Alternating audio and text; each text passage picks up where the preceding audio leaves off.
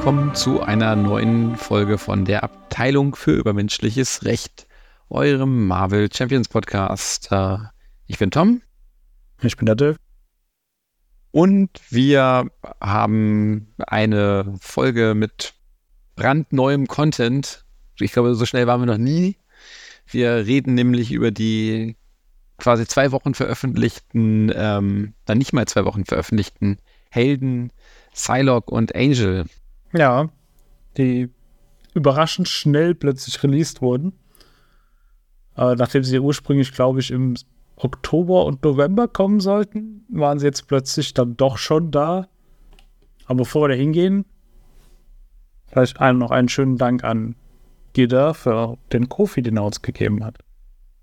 Ja, vielen Dank äh, als, als Gebur Geburtstagsglückwunsch. Vielen, vielen Dank. Wissen wir zu schätzen.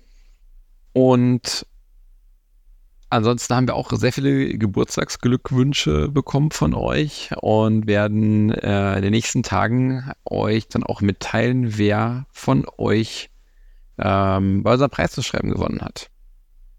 Die Glückwünsche haben uns auch sehr gefreut. Da waren ja. sehr viele schöne dabei. Und es waren schöne Anregungen dabei für kommende Folgen. Das ist äh, sehr schön gewesen. Das freut uns sehr. Es hilft uns ja mal zu erfahren, äh, was ihr euch wünscht. Und ähm, ja, ähm, ihr könnt uns immer gerne anschreiben oder auf unserem Discord besuchen und uns sagen, wenn ihr etwas Bestimmtes ähm, hören wollt von uns. Da sind wir sehr dankbar. Genau. Zum Beispiel können wir uns mitteilen, was denn an äh, der letzten Season unserer Challenge so blöd gelaufen ist. Ja, das stimmt. Ähm, also gerade jetzt im Finale äh, hat ja die Beteiligung nochmal arg nachgelassen. Ähm, Liegt am schönen Wetter und ähm, dem Genießen des Sommers oder äh, gibt es einen anderen Grund, dass es euch nicht mehr so gefallen hat? Da wären wir auf Feedback, äh, da wären wir auf Feedback wirklich neugierig, weil äh, ja, wir machen das ja auch für euch und es soll euch auch gut gefallen. Ja, also wir haben wir sind euch nicht böse, wenn ihr jetzt sagt, äh, nee, kein Interesse. Dann, dann lassen wir es halt einfach weg, dann haben wir weniger Arbeit. Aber ja, wenn ihr es weiter haben wollt, äh, bitte melden. Ja, ich glaube, wir werden dazu auch nochmal eine Umfrage äh, im Discord starten. Denn eigentlich war ja so bei den äh, Geburtstagsglückwunsch-E-Mails äh, war ja doch relativ viel positives Feedback zur Liga dabei, hätte ich gesagt, oder? Ja, doch schon. Na gut. Ja, ähm, ja, die, die, die News haben wir ja quasi schon äh, quasi übersprungen, ne? Fantasy Flight Games News, äh, haben wir schon gesagt. Psylocke und Angel sind draußen. Äh, nicht das, also ich, ich glaube, da waren wir ein bisschen schnell. Aber dazu gibt es eigentlich auch nicht mehr zu sagen, oder? Ne, weil wir reden jetzt eh den Rest der Folge darüber. Ja, stimmt. Jetzt tingeln wir aber ganz schön lange drum rum. Lass uns einfach in die Rooms gehen. Ja. Bei der ersten Frage, ähm, also wirklich genau bei so einer Frage äh, in der aktuellen Regelreferenz ähm, steht drin, dass man Spielerkarten während des ähm, Spielaufbaus nicht ausführt, also dass man dort keine ähm, Fähigkeiten ähm, auslösen darf, äh, die, die, die, getriggert werden. Und da war die Frage, ob man denn, äh, ob denn kon konstante Fähigkeiten, also dauerhafte Fähigkeiten wirken, wie zum Beispiel bei Nova ähm, die Verbindung zum Weltgeist, das ist die Ressourcenkarte im Nova-Set, die sagt, ähm, dass die Verbindung zum Weltgeist eben nicht gegen das Handlimit zählt. Und ähm, die Antwort ist ähm, eine Entscheidung von Alex und dem Rules-Team, dass ähm, eben konstante Fähigkeiten während des Spielaufbaus schon wirken, all, weil sie eben auch nicht auch nicht ausgelöst werden oder, oder abgehandelt werden wie andere Fähigkeiten, sondern permanent aktiv sind. Und damit gilt die Fähigkeit ähm, auch, wenn man seine erste Hand zieht. Ich glaube, das haben wir eh alle so gespielt. Ähm, aber das ist nochmal die offizielle Regelbestätigung, dass eben konstante Fähigkeiten dann gelten. Ja, das klingt einfach sinnvoll. Wobei sie sich ja ausgenommen haben, zu sagen, es gibt vielleicht ein paar Edge Cases, also ein paar, paar seltsame Fälle, wo das weird wird, aber die haben sie gerade nicht auf dem Schirm. Ja. So, die nächste Frage geht um die neuen 1.5er Regeln. Um, Im Genauen um das Überbezahlen von Kosten versus äh, das normale Bezahlen. Und zwar äh, geht es im Speziellen um zum Beispiel ähm, die Verbündeten in Wasp und Ant-Man, die kosten ja beide null und man kann überzahlen, um äh, ihnen mehr Leben zu geben. Und dann war die Frage, da Überbezahlen jetzt getrennt ist von Bezahlen, heißt und diese, diese Aspektressourcen, die ja doppelt so viel Ressourcen machen, wenn man sie benutzt, um für eine Karte dieses Aspekts zu bezahlen. Du meinst äh, Kraft der Aggression zum Beispiel. Genau, zum Beispiel Kraft der Aggression oder Kraft der Führung. Ähm, ob, die da, ob das bedeutet, dass die jetzt nur noch eine Ressource machen, wenn ich überzahle. Die Antwort ist äh, ja. Da das jetzt getrennt ist und die auf diesen Ressourcen eben steht, äh, während man mit denen bezahlt, verdoppelt man die Ressourcen, kann man die leider nicht als zwei Ressourcen ausgeben beim Überbezahlen für Ant-Man und Wasp. Es ist schade, aber es ergibt Sinn. Ja, und ich muss sagen, ich hätte es auch äh, nicht so gespielt. also ähm, bislang hätte ich es anders gespielt. Es ergibt Sinn, aber es, ich war überrascht von dieser, äh, von dieser äh, Regelfrage und von der, von der Antwort. Ja, ich behaupte auch, das ist ein Fehler, der einem nicht sofort auffällt und den viele ja. machen werden. Eine andere Frage, wo ich, ich weiß nicht, ob ich es richtig gespielt hätte, wenn ich in der Situation gewesen wäre. Ähm, aus dem Bauch raus hätte ich gesagt, ähm, ich hätte sie, ähm, ich, ich hätte es falsch gespielt. es gibt eine Begegnungskarte bei Venom Goblin, äh, wir sind eins die als Heldenaktion einfach hat, dass man ähm, eine Energie, eine mentale und eine äh, physische gedruckte Ressource bezahlt, um die Karte abzuwerfen. Und die Frage war, ob als eine, eine gedruckte, eine printed ähm, Ressource, ob dann eine Ressource, die man mit einer Karte wie ähm, reibungslos von Quicksilver generiert, ein Upgrade, das sagt, man erschöpft reibungslos und erzeugt eine physische Ressource. Ob man mit dieser Aktion eben dafür auch bezahlen darf. Und ja, das ist eine gedruckte physische Ressource. Es ist halt keine, keine ähm, Joker-Ressource und damit ähm, darf man das. Ja, das auch, muss ich sagen, ist nicht so ganz eindeutig, also ganz klar, dass das so ist. Ich weiß nicht, ob ich es richtig gespielt hätte. Auch das ist was, was irgendwie Sinn ergibt. Also, weil es ist ja auf die Karte gedruckt. Aber sie wollten wohl nur die, die Joker-Ressourcen rausnehmen, dass man nicht einfach mit drei Jokern bezahlt, was interessanterweise Domino schlechter macht gegen diese Karte. Ja, definitiv.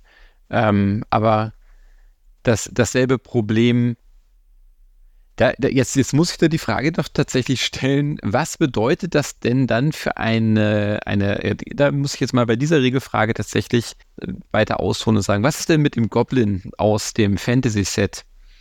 Der Goblin ist ein, äh, ein Scherge, da auf dem steht, er ähm, kann nur Schaden nehmen von Karten mit einer, mit einer bedruckten oder mit einer gedruckten physischen Ressource.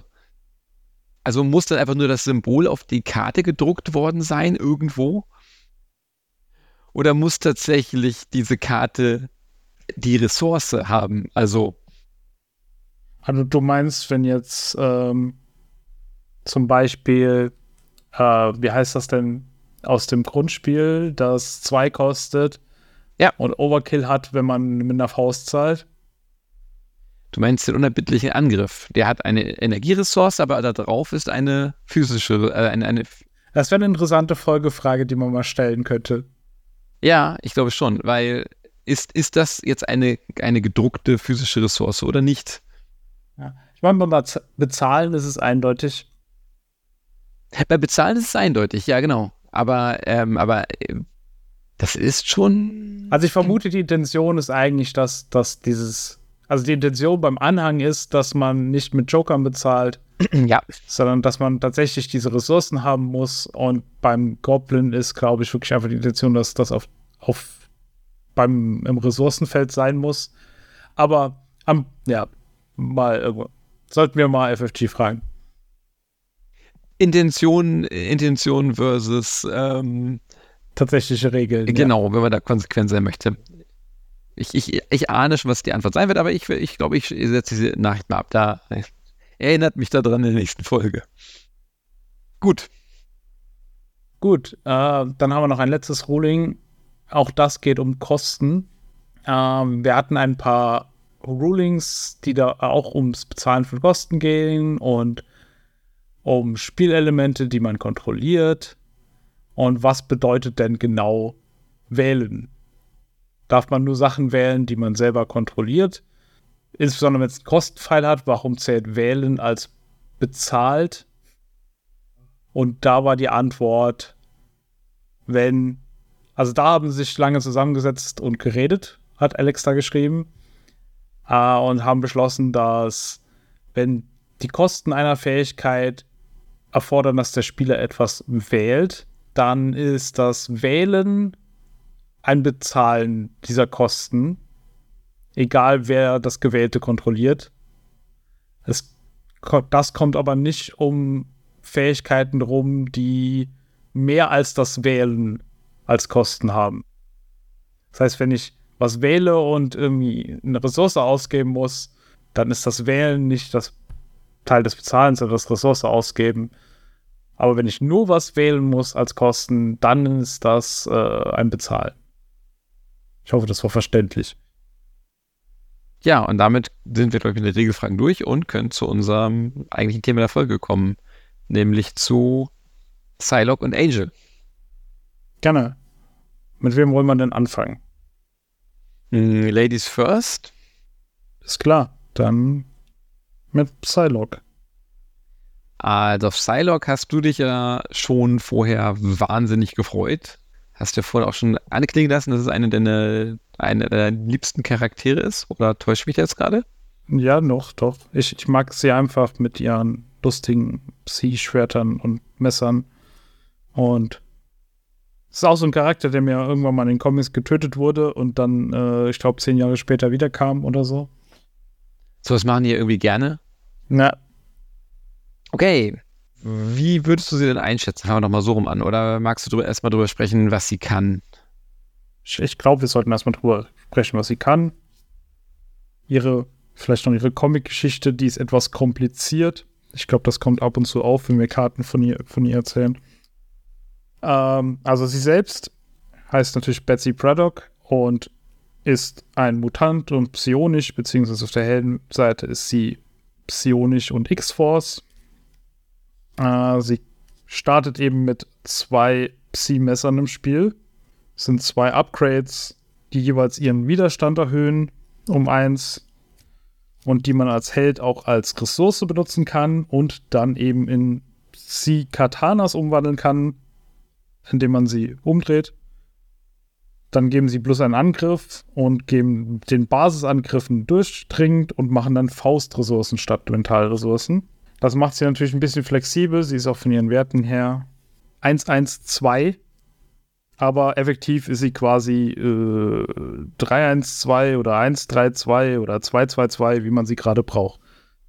Dementsprechend hat sie auch ganz viele Karten, die da drum rumspielen. Wie viele Psi-Messer hat, hat man, wie viele Psi-Katanas hat man. Also fast alle ihre Events sagen, mach irgendwas Kleines, also ihre Ereignisse machen irgendwas Kleines und dann zählen sie, wie viele Psi-Katanas man hat und wie viele Psi-Messer man hat und machen dann entsprechend irgendwas. Zum Beispiel der Klingenwirbel. Das Ereignis wird drei, macht zwei Schaden und dann für jedes Psi-Messer verwirrt man einen Gegner und für jedes Psi-Katana macht man einem Gegner zwei Schaden. Äh, oder die mentale Aufspürung entfernt eben eine Bedrohung. Für jedes Psi-Messer entfernt man zwei weitere Bedrohungen. Und für jedes Katana zieht man eine Karte. Die finde ich ziemlich gut. Wobei ich halt super krass finde, dass sie mit diesem Psi-Messer im Spiel startet. Weil sie hat natürlich ein Handlimit von 6 auf Alter Ego, wie alle anderen, wodurch sie einfach im ersten Zug mal mit 8 Ressourcen kommt.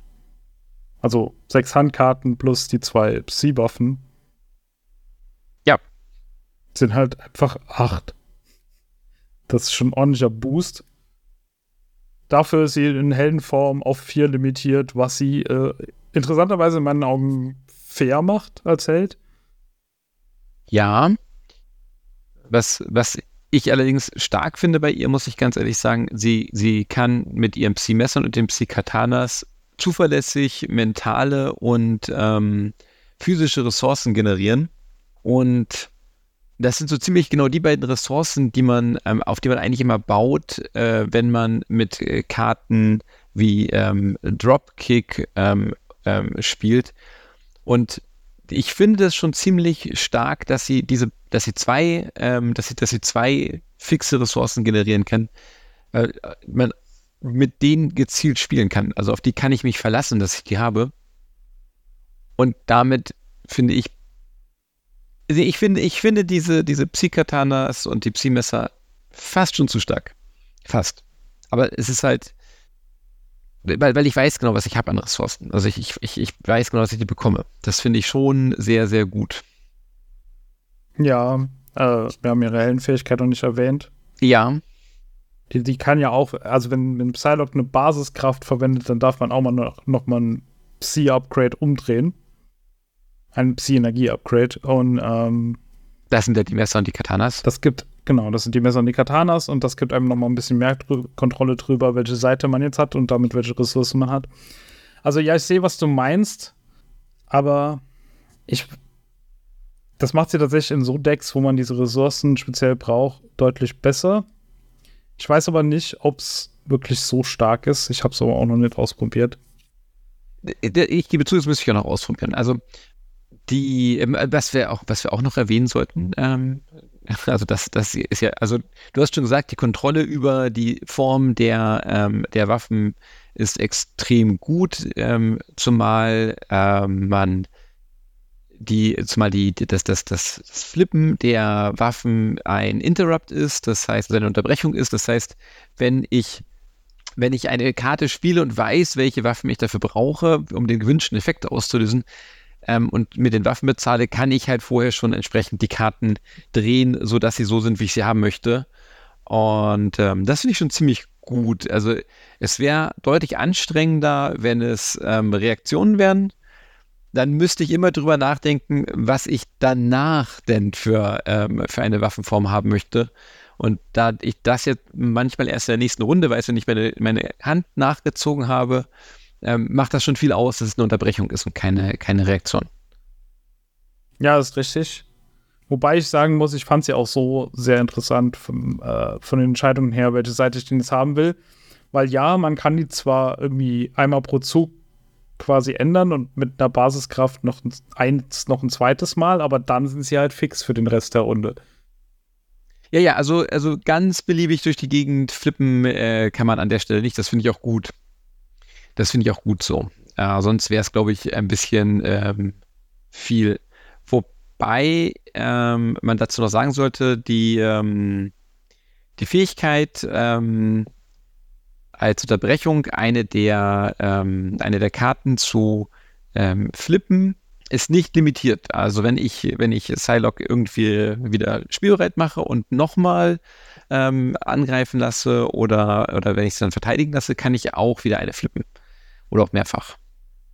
Aber ich finde es auch nicht schlimm. Also ich, ich bin der Meinung, dieses Flippen der, der, ähm, der, der Psi-Energie-Upgrades ähm, ist nichts, was, was limitiert, also das, das macht ja nichts. So, da, da ändert sich nur der Wert bei ihr. Das ist unnötig da zu sagen, einem nur einmal pro Runde oder nur einmal pro Phase. Das ähm, ist nicht ja. notwendig, finde ich. Das ist richtig, aber es steht ja auch nicht drauf. Nee, ja, das, deswegen meine ich ja, aber, aber ne, manchmal denkt man so, oh, da haben sie vergessen, das drauf zu schreiben, aber das ist, das ist wirklich gut. Ja, ähm, ansonsten, das sollten wir vielleicht auch noch sagen, sie ist eine Psionikerin, nach, ähm, nach äh, Phoenix. Phoenix und Cable jetzt die, die dritte Psionikerin mal Rogue außen vorgelassen. Und das gibt dir natürlich auch Zugriff auf ein, ein sehr schönes Arsenal an besonderen Karten. Dann kommt sie auch nochmal mit, mit drei Kopien von Kraft des Geistes, das doppelte Ressourcen für Psionik-Karten macht. Hat interessanterweise, sie kommt in Gerechtigkeit, kein psionisches Gerechtigkeitsereignis. aber hat psionische Karten äh, in anderen Aspekten dabei. Und in Basis. Ich wollte gerade sagen, ähm, die, die wirklich äh, spannenden äh, Karten sind ja teilweise wirklich ähm, äh, die Basiskarten, die sie mitbringt. Also meine aktuell, die, die kommt, das ein kleiner Spoiler, die kommt auch bei X23, aber die hat, kommt bei, bei Psylocke, äh, meine ich, das erste Mal, ist das, das iPack und das ist die X-Force, ähm, die X-Force, ähm, die X-Force-Verstärkung. Eine Basiskarte für einen, die einem, die einen zwei Karten ziehen lässt, dafür wird, wird man eine Begegnungskarte zugeteilt. Oder um ganz genau zu sein, die einem Spielenden eine Begegnungskarte gibt und dann darf der Spielende auch zwei Karten ziehen. Was, wenn man mit Starlord zusammen spielen würde, ganz spannend sein könnte. Aber unabhängig davon finde ich die unglaublich stark. Es tut mir leid, ich finde dies Wahnsinn. Ich finde die auch unendlich stark. Also ich habe die auch gelesen und dachte so, Moment, was? die, die einzige Einschränkung ist immerhin, sie kann nur bei X-Force-Charakteren gespielt werden. Aber nicht nur bei X-Force-Charakteren benutzt werden. Das ist richtig. Aber dann muss man sie wenigstens nicht in jedes Deck packen. Ja, wenn man mal vergleicht, dass ähm, ein Avengers Mansion vier kostet, damit man jede Runde eine Karte ziehen darf, wohlgemerkt ähm, ohne, ohne eine, eine zusätzliche Begegnungskarte. Aber hier habe ich eine Karte, die kostet einen ähm, und lässt mich zwei Karten ziehen. Und äh, ich sag mal so, ich habe schon Spiele beendet, einfach dadurch, dass ich nochmal zwei Karten gezogen habe. Und dann war mir diese Begegnungskarte, die, die da noch kam, einfach egal. Ich, ich habe noch einen Vorteil von Avengers Menschen gegenüber iPack. Avengers Menschen ist nicht äh, unique. Jeder kann einen Avengers Menschen haben in einer Multiplayer-Partie. iPack kann tatsächlich nur einer haben. Sicherlich, ja. Ja. Weil sie einzigartig ist. Wobei ich der Meinung bin, dass so etwas ja eigentlich nicht in die Kosten einer Karte einfließt, ob es einzigartig ist oder nicht. Ja, nicht, vielleicht nicht direkt, aber du hast dann tatsächlich die Deckbaukosten, äh, weil du kannst halt auch nur eine ins Deck tun. Das heißt, du ziehst sie seltener und wenn dir das egal ist, weil du sowieso nur eine haben kannst, wie zum Beispiel Avengers Menschen, dann hast du aber tatsächlich diese Deckbaukosten am Tisch in einer Mehrspielerpartie. Also für Solo, klar, für, für Solo ist dir das egal, aber in einer Mehrspielerpartie ist es halt schon ein Unterschied, ob jeder mit Avengers Menschen eine Karte hat, die eine Karte ziehen lässt oder halt einen Spieler auch noch vier, weil vier Avengers Menschen im Spiel sind, oder ob einer am Tisch ist und dann kann niemand sonst diese Karte spielen. Ja, das stimmt. Ansonsten hat ähm, Psylocke ähm, auch noch eine, eine, eine sehr schöne, ja, ein, ein, eine sehr schöne Mechanik mit, mit Upgrades aus dem Heldenset. Sie hat ich würde es ein Subthema nennen. Ja, das, das passt sehr gut.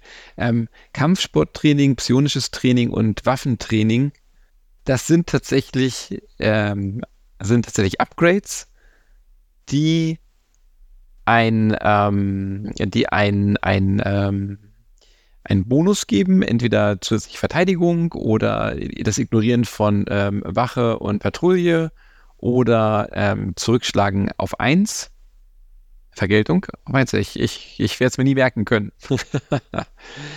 und sie kann aber, ähm, wenn sie es gibt, es gibt immer ähm, Ereignisse, bei denen darf man diese Karten abwerfen, um einen einmaligen Effekt auszulösen, wie eben alle Waffen zu spielbereit zu machen, ähm, einen Gegner zu verwirren oder äh, Psylocke selbst wieder spielbereit zu machen. Und um das Ganze dann wirklich äh, sehr interessant zu machen, gibt es dann die Trainingsroutine.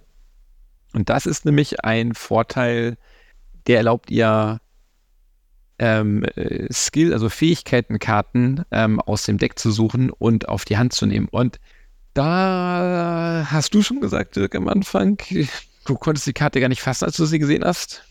Ja, ich dachte, warum hat sie einen, einen Tutor, den man immer wieder benutzen kann? Zugegeben, wenn man Heldengestalt ist, muss man danach eine Karte abwerfen aber ich finde sie trotzdem ziemlich gut. Das ist auch meiner Meinung nach eine Karte, die besser wird und ich habe überlegt, ob ich um die rum mal ein Deck bauen will. Weil es gibt ja noch fertig, also sie sucht nach Fertigkeiten. Ihre Upgrades sind Fertigkeiten, aber dann gibt es ja noch in den Aspekten verschiedene Fertigkeiten. Und ich glaube, da kann man was Cooles bauen. Das einzige Problem ist quasi, dass die meisten Fertigkeiten jetzt nicht so super prall sind. Zumindest nicht in ihrem, in ihrem vorgefertigten Deck, aber da sind ein paar nützliche dabei. Ich glaube, ich glaube, das kann man so ein schönes Toolbox-Deck äh, Toolbox draus machen. Ja, auch mit wie ein Schmetterling. Das ist ja auch eine schöne Karte. Also sie haben da auch ins Deck schon schöne Sachen gemacht. Und dann kann man sich schon durchaus mal Karten rausholen, die man gerade braucht. Ja, also da du es gerade erwähnt hast, äh, wie ein Schmetterling ähm, ist ein, eine Fertigkeit, ein Upgrade, das, wenn man ähm, einen, wenn ein, ein Charakter, den man selber kontrolliert, einen verwirrten Gegner angreift, dann wird der Schaden, den der Angriff macht, ähm, um eins erhöht. Das ist unglaublich stark, finde ich, wenn man tatsächlich auf, auf ein verwirrt Deck geht, was äh, Psylocke im Übrigen kann weil man dann auch mit ein paar äh, Verbündeten plötzlich pro Runde mal, mal mindestens vier Schaden mehr macht, zum Beispiel. Zumal, also das. Weißt du, was das Beste daran ist? Das ist so eine Karte, die würde ich im Mehrspieler auf jeden Fall sofort mehrmals spielen, weil man sie unter die Kontrolle eines anderen Spielers spielen kann. Und du musst nur den Schurken verwirren und dann kriegt der von jedem einen Schaden mehr. ja, von jedem und jedem ähm, ähm, und jedem, jedem Verbündeten der, der, der ja. Person. Also das ist schon ziemlich stark ähm, und ich, ähm, also wir, wir, haben schon wieder dieses Muster, ne? Ähm, Gerechtigkeit macht Schaden. also ich, ich fand ja, ich fand ja, dass Gerechtigkeit nie Probleme hatte, Schaden zu verursachen und jetzt wird es noch mehr, hm, aber okay. Finde ich okay. Ich hatte früher schon äh, Con Confuse Lock Decks ähm, die schon gut waren. Damit wird es nochmal ein Stück besser.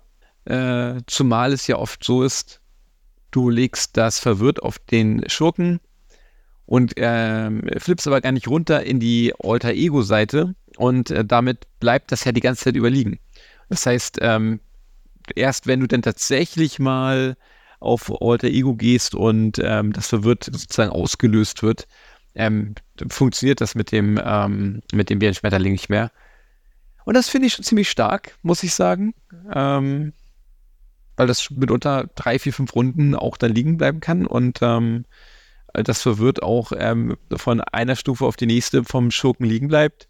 Also, das ist schon stark, ja. Ja, und dann hat sie, also sie, ihr vorkonstruiertes Deck ist ja quasi auch darum gebaut, so ein also so ein Confused Lock Deck. Es ist nicht so ganz so confused lockig, aber ähm, es hat dann auch so diese neue Karte, die damit auch wieder richtig gut ist, ähm, voll gegen den Schädel. Großartiger Name übrigens. Ein Ereignis für eins, auch eine Fertigkeit, kann ich also mit dem Training suchen. Und ist eine Reaktion, nachdem dein Held einen Basisangriff durchgeführt und einem Gegner Schaden zugefügt hat, verwirre den Gegner. Und falls er schon verwirrt ist, wird er stattdessen betäubt. Und dann hat man plötzlich einen Stunlock. Also ja, genau, sehe ich auch so. Und, und das Tolle dabei ist eben, ähm, wie, wir, also wie wir gerade festgestellt haben, das, das Verwirrt geht ja normalerweise nicht weg. Ähm, gerade bei den Helden, die in Heldenform bleiben. Super. Also noch mehr Stun auch bei den, ähm, bei den, bei, bei Gerechtigkeit, zumal bei Gerechtigkeit ja sowas wie ähm, ähm, äh, verlaufenden Schädel. Das hast du ja auch mit dem, mit dem Schallgewehr zum Beispiel. Das macht ja was, etwas ähnliches, äh, indem es sagt, entweder es verwirrt oder es macht Schaden, wenn es schon verwirrt ist. Also da habe ich schon Lust, was drauf zu bauen. Das muss noch nicht mal unbedingt ein Psylocke sein. Ich habe ein, ein ähm, Rocket Raccoon ähm, verwirrt Lock Deck. Äh, da sind das Karten, die da auf jeden Fall rein sollen. Ich bin ich bin, ich bin sehr, sehr gespannt, dass das zu. Es gibt so viele Decks, ähm, äh, die ich, die ich neu bauen möchte mit, mit Karten, die jetzt in den, in den neuen Sets drin sind. Also ja, sehr schön. Ja. Wollen wir dann noch über ihre Verpflichtungen in Nemesis reden? Ja, definitiv. Ihre Verpflichtung ist äh, vertauschte Körper, weil in der Comic-Geschichte äh, hat Psylocke mal einen Körper mit Quanon einer asiatischen Assassine gehabt durch seltsame Dinge. Ich habe mir den Artikel durchgelesen und ich habe die Hälfte schon wieder vergessen, weil es so verwirrend war. Das war bei mir genauso. Äh, man muss nicht alles wissen. äh, jedenfalls wurde das irgendwann gelöst und des, aber deswegen sieht es jetzt aus äh, wie eine, also sieht sie jetzt asiatisch aus, obwohl sie eigentlich eine Britin ist. Gut. Ja, aber was tut es? Es sorgt dafür, dass man äh, eben diese Assassine ist und deswegen nur Psy-Katanas hat. Weil es dreht alle Psi-Energie-Upgrades auf die Psi-Katana-Seite und man kann sie nicht mehr in das Psi-Messer umwandeln. Das ist je nach Situation, kann einem das egal sein. Manchmal ist es das aber nicht, weil dann kann man plötzlich deutlich schlechter Widerstand leisten. Genau, man muss eben ins alter Ego wechseln, um es loszuwerden. Und dann braucht man noch eine Psionisch-Karte, die man abwerfen kann. Ähm, ich finde sie eigentlich ziemlich interessant. Äh, ist auch wieder so eine Karte, die einen nicht automatisch in alter Ego wechseln lassen kann. Äh, lassen lässt. Was ja, äh, letztes habe ich eine schöne Theorie dazu gelesen, dass das daran liegt, dass sie gemerkt haben, dass wenn man freiwillig in alter Ego wechseln kann mit den Verpflichtungen, dass das teilweise ganz schön gut ist, weil ich lauter alter Ego-Upgrades habe und da ziemlich gute Karten drin habe und mich dann freue, dass ich in alter Ego starte. Hat mich jetzt aber auch meistens nicht allzu sehr gestört, diese Verpflichtung. Muss ich sagen. Und da Psylocke in dem vorkonstruierten Deck eh gerne verwirrt, ist es meistens auch nicht so das Riesenproblem, in alter Ego zu gehen. Ist vielleicht anders, wenn man ein anderes Deck um sie gebaut hat. Ja, also ich, ich sehe es sehe es ganz ähnlich. Ich finde tatsächlich, ähm, ich, ich habe die dreimal gelesen, weil ich ähm, mich gefragt habe, ob sie sich verschrieben haben. Ähm, ich empfand die Verpflichtung tatsächlich nicht als sehr schlimm. Es ist eine der schwächsten Verpflichtungen im Spiel, finde ich. Ich würde sie schlimmer finden, tatsächlich, wenn ähm, die, äh, wenn sie auf die ähm, C-Messerseite drehen würde. Aber da ich mich meistens schon irgendwo im Spiel befinde und, und gerade den Sack zumachen möchte, so meine Erfahrung, äh, wenn, wenn, wenn so eine Verpflichtung mal kommt und, und triggert, dann sage ich, okay, super, ich habe die Schwerter, ich habe einen Dreier-Angriff, alle meine ähm, Ereignisse machen einfach mehr Schaden. Dann mache ich jetzt einfach, die, dann, dann, dann, dann, dann, dann, dann gehe ich jetzt durch. Und ähm, das habe ich nicht verstanden tatsächlich, ähm, wieso sie das halt weiter befeuern. Also, ja. Ja, das müsste so ein Beschleunigungssymbol wenigstens haben oder so. Dass, ja. dass dann wirklich, wenn es früh kommt, man das Problem hat, dass der Hauptplan zu schnell volllaufen könnte. Oder eben wie, wie, wie falsch gelesen wurde von einem anderen äh, User, ähm, dass die, ähm, dass die äh, Psykatanas sich nicht wieder spielbereit machen. Ja, das, das wäre auch hart. Ja, ja. genau. Ich meine, im, im, Grunde genommen kann es sogar ähm, so weit, also es, es, kann ja sogar die Situation sein, dass ich die eh schon ähm, erschöpft habe, weil ich ähm, äh, in der Verteidigung eine Karte gespielt habe, dann, dann macht diese Karte noch weniger. Also ich finde die Verpflichtung extrem schwach. Nicht wirklich und nicht, nicht wirklich schlimm. Ja, nicht wirklich schlimm, gehe ich mit. Extrem schwach finde ich sie nicht, aber sie ist nicht wirklich schlimm. Ja, da sage ich, sag ich, es ist eine der schwächsten Verpflichtungen im Spiel. Das ist okay. Und ihre Nemesis? Ihre Nemesis ist Chimera. Die kennen wir schon aus den Marauders.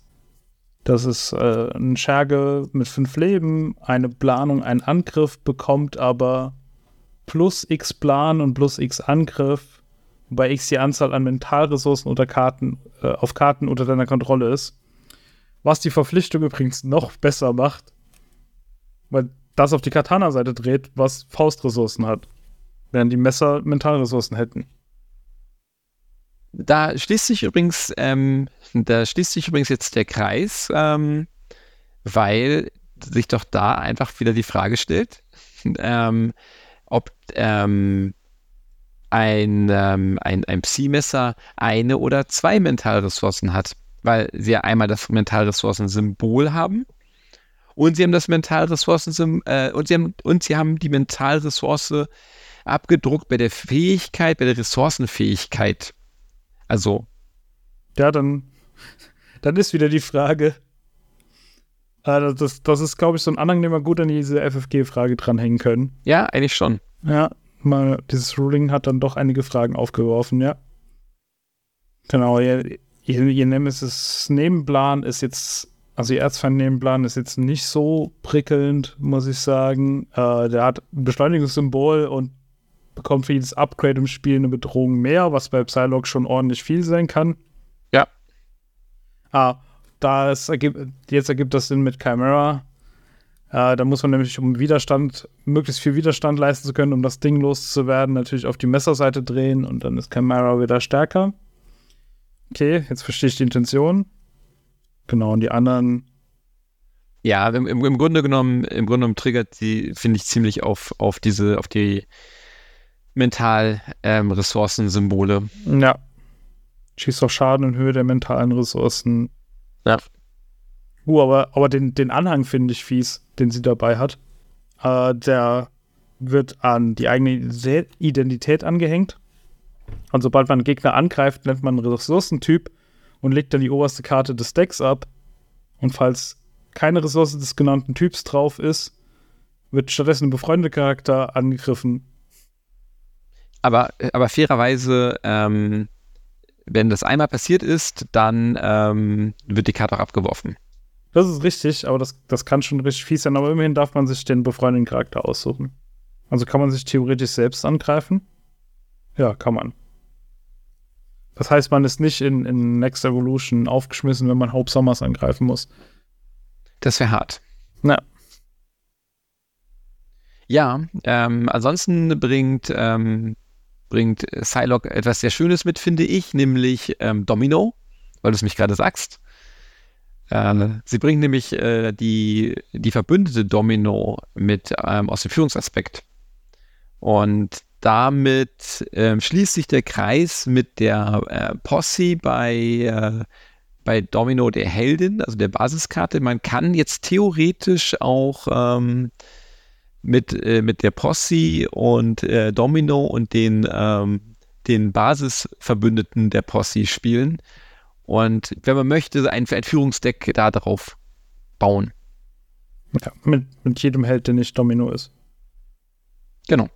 Domino selber finde ich ansonsten auch eine ziemlich coole äh, Verbündete. Die macht nämlich ein bisschen das, was, was die Heldin auch macht. Immer wenn sie eine Basiskraft benutzt, darf man eine Karte von der Hand mit der obersten Karte des Decks tauschen. Was auch für schöne Möglichkeiten ähm, sorgt, finde ich. Und sie ist eine Aspektkarte mit einer Joker-Ressource drauf. Ja, aber das, das, also das, das, musste doch einfach sein, oder? Also ich meine, ja, natürlich musste das sein, aber ich meine, man kriegt in, in Nicht-Heldenkarten erstaunlich schwierig Joker-Ressourcen. Deswegen erwähne ich es. Was sagst du denn zu äh, Telekinese? Telekinese finde ich interessant. Bin mir nicht sicher, ob es ein bisschen teuer ist, aber es ist trotzdem irgendwie gut. Also es, Telekinese ist ein Upgrade für 1. Ist eine Superkraft äh, und psionisch. Superkraft ist halt interessant für den schnellen Fokus darf man natürlich nur spielen, wenn man psionisch ist. Äh, man darf nur eine haben. Und dann kann man als Heldenaktion als Angriff zwei Mentalressourcen ausgeben, um Gegner drei Schaden zu machen. Was ich gar nicht schlecht finde. Also, gerade wenn man nicht in Aggression ist. Ich meine, es steht ja eindeutig in Konkurrenz zu Plan B. Aber Plan B hat halt echte Nachteile dadurch, dass du dafür auf jeden Fall eine Karte abwerfen musst, finde ich. Ja, aber da, dafür musst du nur eine abgeben. Du brauchst ja hier zwei Mentalressourcen, was zwei Karten sind oder eben so eine Doppelressourcenkarte. Ja, ja, und Plan B ist ja eine zufällige Karte von der Hand. Also ist ja nicht, dass du eine aussuchen darfst. Du kannst natürlich geschickt spielen, dass du ne, eine, eine wählst, aber ähm, hier ist ein Angriff. Plan B ist, glaube ich, einfach nur Schaden. Es gibt, gibt deutlich Unterschiede. Ich glaube, Plan B ist einfach ein bisschen besser, weil eben ne, kein Angriff, ähm, Du kannst das, das den Nachteil mit der zufälligen Karte umgehen, aber dennoch, ähm, ich finde es interessant, ehrlich gesagt, äh, mit der Telekinese. Ich glaube, sie würde daran scheitern, dass ich keinen Platz im Deck habe. Das ist möglich. Ich finde es interessant für das Phoenix-Deck, das ich mal gebaut habe, das ich zwar im Moment nicht mehr habe. Aber das, das war ein Phoenix-Deck in Gerechtigkeit, das eben äh, versucht, nicht entfesselt zu werden, sondern eben Pläne unter Kontrolle zu halten und das hatte manchmal Probleme, eben Schaden zu machen. Und da ist die Karte, glaube ich, nicht so schlecht. Vielleicht sollten wir dann noch erwähnen, dass Psylocke im Deck noch eine Telepathie hat. Die ist quasi das gleiche, nur für Widerstand. Entfernt zwei Bedrohungen für zwei mentale Ressourcen und Widerstand. Ansonsten ist sie exakt gleich. Die wäre tatsächlich deutlich stärker, wenn sie keinen Widerstand leisten wäre, sondern einfach nur zwei Bedrohungen entfernen würde ähm, und damit um äh, Crisis-Symbole rumzukommen. Aber ja, Ja, aber dafür hat ja Psylocke auch das Upgrade. Ja gut, aber es ist halt eine Basiskarte. Ich fand es tatsächlich ganz praktisch, dass es Widerstand war, weil ich damit mal ver äh, verwirrt loswerden konnte. Und dann mit meiner Basiskraft Verwirrung äh, äh Widerstand leisten konnte. Ja, ähm, insgesamt finde ich sie eine, eine, eine unglaublich flexible und eigentlich auch ziemlich starke Heldin. Ja, ich finde sie auch ziemlich stark. Äh, ich hatte sehr viel Spaß mit ihr, muss ich sagen. Also, äh, ich, ich, war ein bisschen verwirrt, weil normalerweise, wenn ich gehypt bin auf einen Helden, dann äh, mag ich die ja nicht. Aber, aber, mit ihr hatte ich tatsächlich Spaß. Ähm, hat mich gefreut. Und ich finde sie, ich finde sie stark, aber ich finde sie nicht äh, ähm, zu stark. Bin ich bei dir. Ja. Also sie, sie ist so, wie soll ich sagen, ich finde sie, ja, wenn ich sie vergleichen müsste, wahrscheinlich, äh, sie ist so auf Captain America Level. Sie kann sehr, sehr viel. Man muss sie aber ein bisschen spielen können. Äh, aber sie ist eben kein Doctor Strange, der einfach alles löst, indem er seine Zauber spricht. Womit wir bei dem Thema werden, das ja im, Discord äh, mal aufgekommen ist. Und da, da, wurden wir ja gefragt, was wir eigentlich meinen, wenn wir sagen, der Held ist zu stark. Also ich, ich, gehe ich geh mal ein bisschen weiter. Ähm, wir wurden nicht nur gefragt, was wir damit meinen, sondern es, es, wurde, es wurde kritisiert, dass wir, dass wir, dass wir quasi meckern, dass Helden zu stark seien und dass das ähm, ja ein kooperatives Spiel ist und da müsste man sich doch nicht darüber beschweren, ähm, dass ein, ein Held oder eine Heldin stark ist. Also das ist doch, ähm, das ist doch, das geht doch nicht darum, wer, wer der Stärkste ist. Ja, das, das ist soweit richtig. Aber gerade wenn man Solo spielt, ist es mir eben wichtig, ähm, dass ich Spaß habe, weil sonst brauche ich nicht Solo spielen. Und Spaß habe ich am meisten, wenn ich eine, wenn ich eine Herausforderung habe. Und wenn ich einen Helden habe, der meiner Meinung nach zu stark ist, dann habe ich, ist das eben ein Held, bei dem ich das Gefühl habe, wenn ich das Spiel anfange, ich weiß, ich werde gewinnen. Weil mein Held so gut ist, dass ich mich echt anstrengen muss, um damit zu verlieren. Und dann habe ich eben keinen Spaß. Ja, jetzt kann man natürlich einwenden, ähm, ja, man kann ja den, den, den Schwierigkeitslevel höher und höher und höher schrauben. Das stimmt. Ähm, aber es ist, es ist so ein Gefühl. Ganz fürchterlich für mich persönlich war das, ähm, als Doctor Strange äh, rauskam. Es ist einer meiner absoluten Lieblingshelden, schon früher mal gewesen. Ich habe mich unglaublich gefreut. Ähm, dann hat er auch noch ein Zauberdeck gehabt, wo ich dachte, wow, Wahnsinn, wie, wie cool ist das denn? Ja, der ist mal wirklich ganz anders noch als die anderen Helden bisher. Und dann habe ich halt ihn gespielt und dann eben, danach habe ich halt den Satz geprägt und immer wieder gesagt, äh, man muss sich anstrengen, um mit äh, Doctor Strange zu verlieren. Das stimmt so natürlich nicht, aber ich habe es mal gerne gesagt, weil das, weil das so ungefähr das darstellt, wie ich sehe. Ähm, äh, selbst ohne ein Deck gezielt zu bauen, ähm, ist er halt durch alles durchgestapft und ähm, und tatsächlich, ähm, wenn man denn ein Deck gebaut hat, damals mit Führung zum Beispiel oder so, dann war das einfach absurd gut und ähm, war quasi nicht mehr zu schlagen. Und damit, da habe ich ihn irgendwie überhaupt nicht mehr gespielt seitdem. Das ist total traurig. Ja, so, so habe ich ja ein bisschen Spaß damals an meinem Gamora-Deck verloren tatsächlich, weil es gab sehr wenige Schurken, wo ich nicht einfach selbst auf Experte äh, gesagt habe, ja, der, der, macht halt die ganze Zeit nichts und ich hau ihn klein. Ja, und die Konsequenz ist dann eben, dann gibt es eben die, die Handvoll Schurken, die tatsächlich irgendwas drin haben, das äh, Gamora zusammenklappen lässt. Also quasi dann ein, echter, ein echtes Konterdeck, was einfach eine Mechanik drin hat, wo dann das Deck nicht mehr funktioniert. Und dann hast du halt ne, sowas Digitales. Also entweder, entweder es klappt immer gegen, gegen alle möglichen Schurken und dann gibt es ein oder zwei, bei denen es halt nicht klappt. Das ist dann auch irgendwie, ja, das ist ja dann noch nicht schwieriger. Das ist einfach nur, ähm, okay, ich weiß, dass ich dagegen verlieren werde wahrscheinlich, ähm, aber es ist halt nicht, du, du triffst dann ja auch keine interessanten Entscheidungen mehr im Spiel. Du ähm, spielst ja das Deck dann tatsächlich immer nur noch runter, wenn es so stark ist.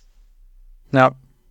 Also die, die Kritik so ein bisschen bei uns, also es hat ja auch, also anders, es hat ja auch Auswirkungen darauf, wie werden zukünftig ähm, Schurken ähm, designt ähm, und wie werden zukünftige ähm, Szenarien aussehen weil ja an, an der Gesamtheit der Helden wird das ja bemessen. Und jetzt gibt es zwei Möglichkeiten. Entweder die Schurken werden angepasst an die neuen, stärkeren Helden. Das sind ja fast alles neuere Helden. Dann, ähm, dann haben aber irgendwann die alten Helden keine, keine Chance mehr, wobei man jetzt fairerweise sagen muss, selbst aus der Basis, aus dem Basisset, also Spider-Man oder Captain Marvel sind ja immer noch Top-Tier, super starke Helden. Also das, das, muss man ganz klar sagen. Ja, oder die, oder die ähm, Schurken werden nicht angepasst, aber dann ähm, stiefeln diese ähm, Helden eben weiterhin dadurch. Ja. Weil man sagen muss, ich, ich, ich muss mal ein Kompliment an die Designer dieses Spiels machen. Bisher haben sie es ziemlich gut geschafft, äh, Schurken bzw. Szenarien zu bauen, die bestimmte beliebte Strategien quasi aushebeln, ja. ohne dass sie unbesiegbar werden. Sondern sie hebeln einfach nur diese Strategien aus und man muss sich eben was Neues überlegen. Wie, wie eben damals äh, Stunlock, das war ja super beliebt am Anfang. Er hat jeder immer jeden Schurken die ganze Zeit betäubt, der hat einfach nichts gemacht und dann kamen die ersten raus, die gesagt haben, nee, mit mir machst du das nicht. Ja, und, und dann, äh, wenn wir schon beim, beim Komplimente machen an die Designer sind, dann, dann greife ich das noch auf und sage, und wir sind ja wirklich bei sehr, sehr vielen Helden mittlerweile und ähm, trotzdem, also auch wenn wir jetzt mal, wenn wir mal den Power-Level der Helden außen vor lassen, äh, trotzdem schaffen sie es immer noch wieder, ähm, die Helden anders und interessant zu gestalten. Und zwar so, dass sie, ja, dass, dass immer wieder neue, neue Ideen reinkommen und äh, neue, ähm, neue Spielmechaniken, wo man auch dann sagt, ja, rein storytechnisch hätte das auch einer der anderen Helden sein können. Da hätte das auch Sinn ergeben. Aber das, das Deck bei Marvel Champions sieht da eben anders aus. Also ich meine, auch, ein, auch, auch andere Helden bauen sich ihre oder legen eine Rüstung an wie Iron Man. Aber nur Iron Man legt die Rüstung so an. Ne? Ein Ironheart könnte das genauso tun, aber Ironheart verbessert die Rüstung eben und, und changed halt hoch. Und das ist schon, das ist schon cool. Ja, das ist ziemlich cool. Selbst War Machine spielt sich anders als Iron Man. Also wir haben jetzt quasi drei Iron Man im Spiel und jeder spielt sich komplett anders. Das bringt uns eigentlich ähm, zu Angel. Okay. Ich verstehe die äh, Analogie nicht, aber ich äh, nehme es mal mit. Äh, das sage ich dir gleich, weil Angel ist ähm, unser dritter Held, der ähm, eine Oversized Heldenkarte hat. Ja, okay. Ich dachte jetzt, es kommt sowas, weil er ja ein Archangel auch ist und äh, deshalb auch mechanisch quasi eine Rüstung hat. Aber gut, ich, ich, ich nehme die, die Flip-Karte. Ja, das äh, passt auch. Ja. Also, und ich würde mal vorweg schicken: Angel spielt sich weder wie Wasp noch wie Ant-Man. Das ist korrekt. Gut.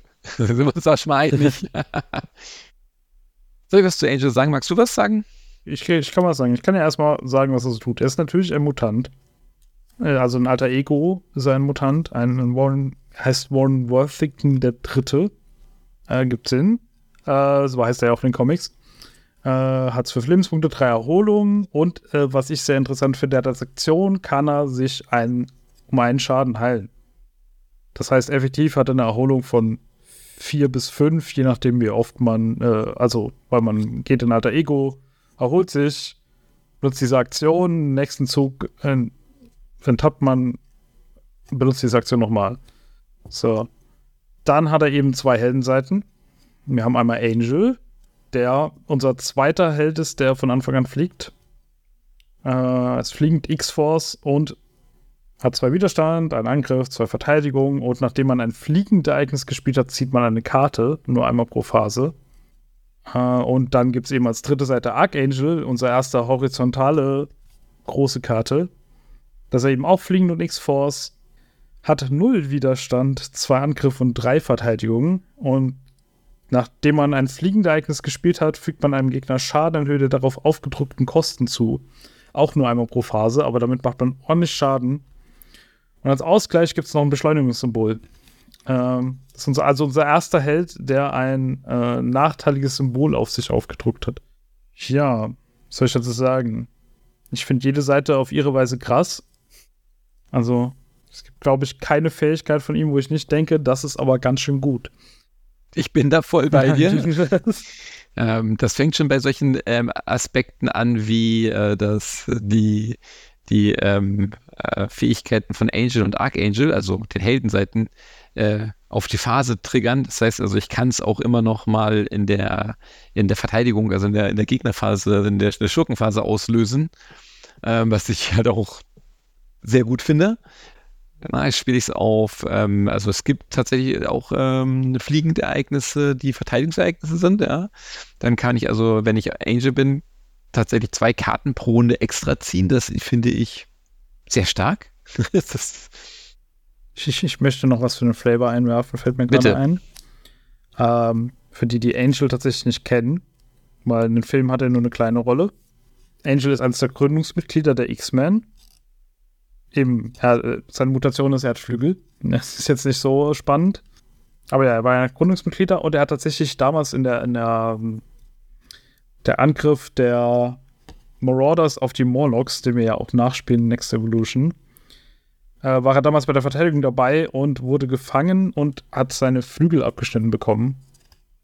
Und das hat Apocalypse ausgenutzt und ihn psychologisch manipuliert und ihn zu seinem äh, Reiter des Todes gemacht. Na, Apocalypse hat immer seine vier Reiter der Apokalypse. Und so wurde er zu Archangel. Und er hat, glaube ich, irgendwann eine Zeit lang ein bisschen Kontrolle darüber gelangt, äh, erlangt, dank Psylocke. Und äh, genau, kämpft aber immer noch damit. Weshalb wir auch seine Verpflichtung haben, die ihn in Archangel-Form zwingt. Und weshalb es schlecht, also schlecht ist, also ein Beschleunigungssymbol da ist, wenn er in Archangel-Form wechselt. Ich habe das ja so ähm, interpretiert, dass er als Archangel, als Angel of Death äh, quasi einfach überhaupt sich überhaupt nicht darum kümmert, ob irgendwelche bösen Pläne oder irgendwas vorangetrieben werden, weil er einfach, also er, er macht es im Zweifel nur noch schlimmer, ähm, weil er nur darauf fokussiert ist, ähm, anzugreifen. Ja. Das passt, ja. So, ähm, genau, beide Fähigkeiten von, von ihm triggern ja auf ähm, fliegende Ereignisse. Dementsprechend hat er viele fliegende Ereignisse in seinem Deck. Ich hätte jetzt gesagt, gibt es überhaupt ein Ereignis in seinem Deck, das nicht fliegend ist? Also ich glaube nämlich nicht. Ein Ereignis nicht. Äh, also zumindest nicht aus seinem Kit. Im, im, äh, in seinem, insgesamt in seinem Deck, mit dem er kommt, hat er ein paar Ereignisse, die nicht fliegend sind. Ja. Eins. ja, und das ist ziemlich gut. Das ist ziemlich gut. ähm, da muss man aber nochmal dazu sagen, finde ich, dass, äh, also ich finde, gerade die Archangel-Seite unglaublich stark, weil er hat ähm, seine eingebaute Fähigkeit ist ja ähm, im Grunde genommen eine ausgefeilte Technik, wenn auch nur einmal pro Runde ähm, und eben und triggert anders, sage ich jetzt mal, ähm, als ausgefeilte Technik. Fast schon besser als ausgefeilte Technik. Es, es ist anders anders, ja. Ah, ja, doch, ja, stimmt, du hast recht. Gerade wenn man Ereignisse spielt, die auf mehrere Sachen Schaden machen, ist es einfach anders. Ähm, aber weil ich das auch da, dazu direkt sage, also da, da, sind wir nämlich genau bei diesem Punkt, dass der Sturzflug bei ihm natürlich eine vollkommen absurde Karte wird, ähm, wenn man ausgefeilte Technik auch noch drauf spielt, weil man dann tatsächlich einfach mal ähm, 15 Schaden mit der Karte rauswirft, ähm, was total bescheuert ist irgendwie. Aber ich finde diese Fähigkeit einfach, also einfach mal so den Schaden hinterher zu schieben.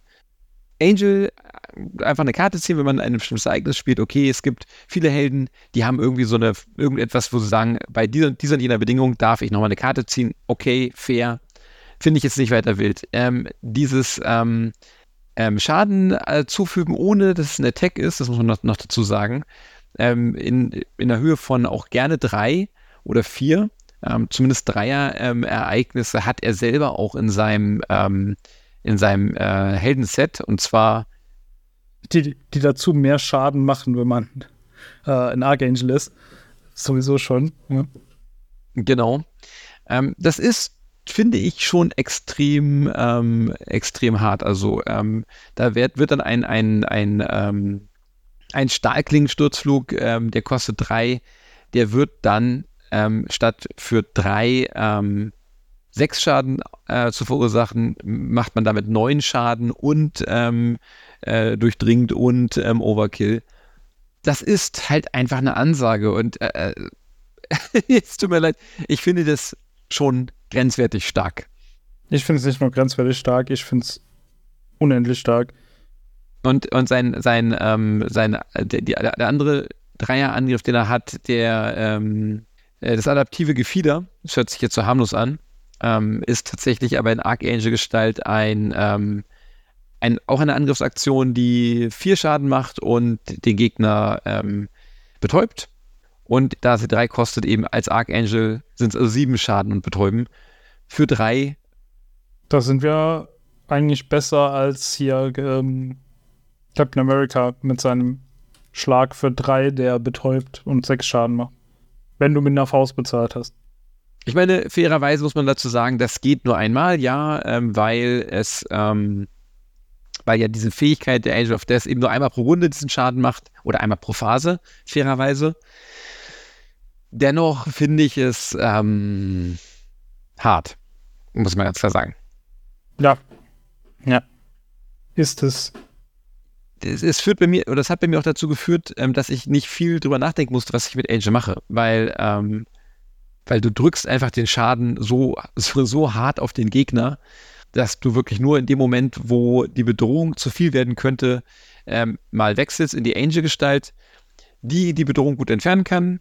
Ähm, und wenn sie diese Ereignisse spielt, halt beim Bedrohung entfernen ähm, halt einen Bonus bekommt. Ja, also insgesamt ist es ein Spiel, das sich sowieso so, äh, wenn man Schaden machen will, ist man, wechselt man einen Archangel und wenn man Bedrohung entfernen will, dann wechselt man einen Angel. Und ja, das, das, also man hat quasi diese zwei Heldenseiten, um das eine oder das andere zu machen. Das spiegelt sich auch unseren Karten wieder, seinen anderen, also gerade das adaptive Gefieder, das macht dann eben Bedrohung weg und verwirrt. Ja, seine anderen Ereignisse werden auch in Bedrohung entfernen besser, wenn man eben Angel ist. Ah, und wir müssen noch über diese Luftagilität reden. Das ist ja mal eine absurde Verteidigungskarte. Ja, wir hatten, wir hatten ja schon darüber gesprochen, dass ähm, er ja pro Phase diese Fähigkeiten auslösen kann. Und ähm, es gibt so nicht so viele Verteidigungskarten, die die Luft, die, die, die fliegend sind. Aber er selber bringt eben ähm, eine mit. Und die ist, hast du schon gesagt, ähm, die ist auch noch ziemlich ähm, Banane. Ja, das ist, eine, das ist ein Ereignis für eins. Äh, eben Verteidigungsereignis. Und sobald ein Gegner angreift, darf ich die spielen. Und eben, wenn ich Angel bin, ignoriere ich einfach jedes Boost-Symbol auf, auf allen Karten und jede Boost-Fähigkeit. Das, so, das ist schon so, wo man sich denkt, so, okay, also der, der Schurke greift mich einfach nur für seinen Grundwert an und kriegt keine fiesen Fähigkeiten. Das finde ich schon sehr absurd. Und wenn ich Archangel bin, werde ich eben zäh und krieg Vergeltung 1, statt diese Fähigkeiten zu ignorieren. Aber es ist, mit dieser Karte bin ich praktisch unbesiegbar. Das ist. Ja, ich finde sie tatsächlich in Angel äh, viel, viel ähm, härter, ehrlich gesagt, weil, weil er ja tatsächlich sagt, ähm, also nicht, meistens heißt es ja, ja, du kannst halt eine Boostkarte ignorieren. Aber er sagt ja wirklich alles. Also alles, also im Grunde kannst du deine ganzen Boostkarten aufdecken und sagst, ja, mach doch, mach doch, komm hier noch ein paar. Ja, wenn ich jetzt so an Venom denke zum Beispiel. Ja, ach, du, du hast mittlerweile fünf Boostkarten angesammelt, weil ich dich so oft gehauen habe. Ist okay. Das ignoriert die alle. Mach ruhig. Also das, das ist tatsächlich sehr, sehr stark. Ich habe ja, ich habe ja tatsächlich im Spiel den Effekt gehabt, dass ich ähm, in Archangel ähm, locker lächelnd ähm, die Luftagilität gespielt habe ähm, und gesagt habe, ja, ich bin tough, äh, ich bin zäh und ich habe hab, ähm, hab Vergeltung 1. Und ähm, der, der äh, Schurke meinte, ja, das ist schön, ich habe äh, durchdringend. Und da habe ich dann doof geschaut, weil das gibt es ja auch als Boostability. Aber ja, diese Karte ist halt total ähm, irre und sie ist, ich finde sie stärker auf der Angel-Seite und und ich spiele sie und ich ziehe eine Karte. Also das ist halt. Ähm Na, ich frage mich halt wirklich, warum die nur eins kostet. Für, für zwei fände ich die immer noch sehr gut. Naja, doch, ich kann dir sagen, warum sie nur eins kostet. Wenn, du sie, wenn sie zwei kosten würde, dann wäre sie bei Archangels schon mal wieder deutlich absurder. Oh ja, weil ich dann zwei Schaden schieße. Ja, das ist halt, das ist tatsächlich ähm, so eine Sache bei ihm, ne? Übrigens gibt es, ähm, gibt es das, das, ähm, aus der Luft eingreifend Karte, die ist neu, wenn wir gerade schon bei den, bei den Verteidigungskarten oder bei den, bei den Luft, bei den Fliegenkarten, die man in dem, äh, die man in der Schurkenphase spielt, äh, aus der Luft eingreifend, Das ist auch eine Fliegenkarte ähm, als Unterbrechung ähm, und die spielt man allerdings, wenn ein äh, Charakter Schaden nehmen würde, ähm, erschöpft einen fliegenden Charakter, den man kontrolliert und verhindert bis zu drei Schaden. Äh, auch die finde ich, ähm, die, die bringt als Archangel tatsächlich herzlich wenig, weil die kostet null. Lustigerweise ist Archangel auf dem Bild. Ja. er kann sie, ich meine, er kann sie benutzen. Aber als Angel ziehst du natürlich dann trotzdem die Karte wieder nach. Und ähm, ich finde sie sogar ziemlich gut, ehrlich gesagt, äh, mit äh, fliegenden Verbündeten. Ähm, drei Schaden verhindern ähm, ist ja mitunter ähm, besser, als wenn man ähm, einfach den Verbündeten dazwischen wirft und dann nachher nicht mehr hat. Ja, das ist richtig. Ja, um das ganze, das, das ganze Muster weiter zu, ähm, zu stützen, hat er dann auch noch eine, eine Ressourcenkarte drin, die ihm, wenn er ein, ein Fliegendereignis spielt, ihm das auf die Hand zurückgibt. Was die Luftagilität noch schlimmer macht. Es ist, es ist ja wirklich so. Ja. Äh, und es, und es ist auch noch eine Joker-Ressource. Das kommt noch dazu. Die hat er gleich zweimal drin. Also, das ist schon, die ist schon wirklich, wirklich gut, finde ich. Das ist so eine, so eine kleine Miss Marvel-Karte. Und was ich auch noch wirklich absurd stark finde, sind ähm, seine ähm, technoorganischen Flügel. Oh ja. Das ist ein, ein Upgrade. Ähm, das ist witzigerweise ein Tech-Upgrade, was auch gleichzeitig noch eine Superpower ist. Also da kann man wirklich alles Mögliche ähm, mit benutzen. Kostet auch drei, das ist fair, dass es teuer ist, aber ähm, man kann sie ähm, erschöpfen als Held. Und ist man Angel, dann äh, wird man spielbereit. Und ist man ähm, Archangel, dann ähm, kostet das nächste äh, fliegende Ereignis, was man von der Hand spielt, in dieser Phase, ähm, zwei weniger. ja, na klar. Es ist ja schon ist problematisch genug, diese teuren Dreier Angriffsereignisse zu spielen. Ach komm, machen wir es einfach um zwei günstiger, nicht nur um einen. ich wollte schon immer mal für eins neun Schaden schießen mit Durchdringen und Overkill. Also, das ist echt, ähm, tut mir leid, aber ich finde es halt wirklich hart. Ja, ist es auch. Habe ich schon erwähnt, dass der Vorteil, ähm, den ähm, Angel hat, äh, nämlich die, ähm, die äh, Worthington Industries. Er ist, ja, er ist ja eigentlich ein reicher Erbe. Ähm, ganz kurzer Exkurs. Ich habe relativ früh in meiner Comic-Lesekarriere als, als, als Jugendlicher, als Kind auch ähm, die Backstory, die, die, die Origin-Story von Angel gelesen. Und ich finde ja, Angel ist schon einer der, ähm, also das ist schon ein ziemliches Sinnbild ähm, dieser äh, Mutantenproblematik, das, was die, was, das, was die auszeichnet, so dieses Problem, er möchte eigentlich nur ein Mensch sein, aber dadurch, dass er diese gigantischen Flügel auf seinem Rücken hat, ist er halt quasi gebrandmarkt als Außenseiter der in der Welt. Ähm, egal wie viel Geld er hat, egal wie reich er ist, egal was seine Eltern tun, das, das finde ich ziemlich schön an, an, diesem, an diesem Charakter letztendlich, dass er dann irgendwann ak akzeptiert hat, dass er eben anders ist und, und das quasi auskostet, aber dadurch immer wieder in der Gesellschaft eben ausgestoßen wird. Ähm, das mag ich an Angel tatsächlich sehr. Ja, das macht ihn sehr sympathisch, finde ich. Aber, aber, was ich eigentlich erzählen wollte, also ich war bei, der, bei den Worthington Industries und das ist ein Vorteil und das ist ähm, ein, ein Ort und das gibt es ja bei vielen anderen ähm, Helden auch und kostet ein und man darf ähm, eine, ähm, eine Fliegendkarte aus dem Abwurf, ähm, also aus dem Ablagestapel wieder ins Deck mischen und wenn man im Alter Ego ist, darf man eine Karte ziehen. Und das ist wieder so ein Punkt, ja. Die, bei fast allen Helden ähm, kann ich die, kann ich die, ähm, die Orte, die Vorteile immer nur in Alter Ego benutzen. Ich muss runterflippen, um die Vorteile auszunutzen. Hier wird es nur besser, aber ich kann es eben auch benutzen, wenn ich ähm, einfach in Angel oder Archangel Gestalt bleibe. Was, wo ich auch wieder denke, okay, macht ihn noch besser. Deswegen fand ich im Psylocke auch dieses, ähm, die Trainingsroutine so gut. Weil, weil, genau aus dem gleichen Grund.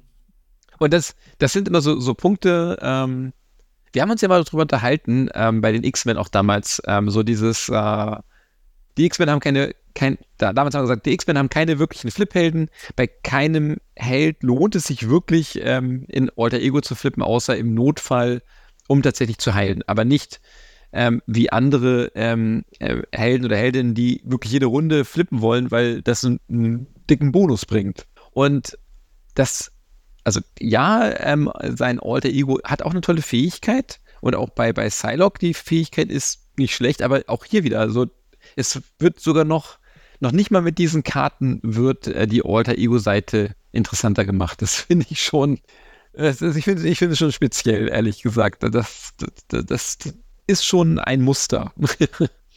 um auf seine Karten zurückzukommen. Ja. Ich muss doch über Psylocke reden. Ja, ah, ja, die, die Verbündete. Ja, die verbündete Psylocke von ihm. Weil äh, der ist jetzt ein, ein Held, der mit einem Voltron Ally schon reinkommt. Also, ist, also Psylocke ist eine Verbündete für drei, mit einer, äh, macht übrigens auch eine Joker-Ressource. Äh, ist eine Verbündete für drei mit drei Leben, hat einen Widerstand, einen Angriff, jeweils einen Konsequenzschaden. Klingt jetzt nicht so toll. Aber nachdem sie angegriffen hat und äh, falls man Archangel ist, wird man spielbereit, was schon sehr, sehr gut ist. Also, weil das kann man bis zu dreimal machen. Und wenn man Angel ist, heilt man einen Schaden vom Psylocke. Wodurch ich sie halt oft einfach. Also, ich habe sie gespielt und dann war sie im Spiel und ist nie wieder gegangen. Das ist ja auch kein Problem. Da du ja einmal pro Runde äh, flippen kannst, kannst du ja eben ähm, in Archangel selber viel Schaden machen, gehst drüber in Angel, dann kannst du mit Psylocke angreifen und sie heilt sich dann wieder und dann eben in der nächsten Runde greifst du eben zuerst mit Psylocke an und dann gehst du auf Archangel-Seite und greifst selber an. Also es ist klar, ist ja lock, locker zu handeln. Ich finde allerdings auch, ich finde allerdings auch die ähm, Variante, dass du eben Archangel damit wieder spielbereit machen kannst, ähm, finde ich nicht weniger ähm, schlimm, ehrlich gesagt. Ja, das, und das kannst du ja auch zweimal machen. Ja. Also und sie gleichzeitig im Spiel halten. Das ist ja das. Und sie kostet dafür jetzt nicht sonderlich viel äh, mit 3-3. Mit 3 -3.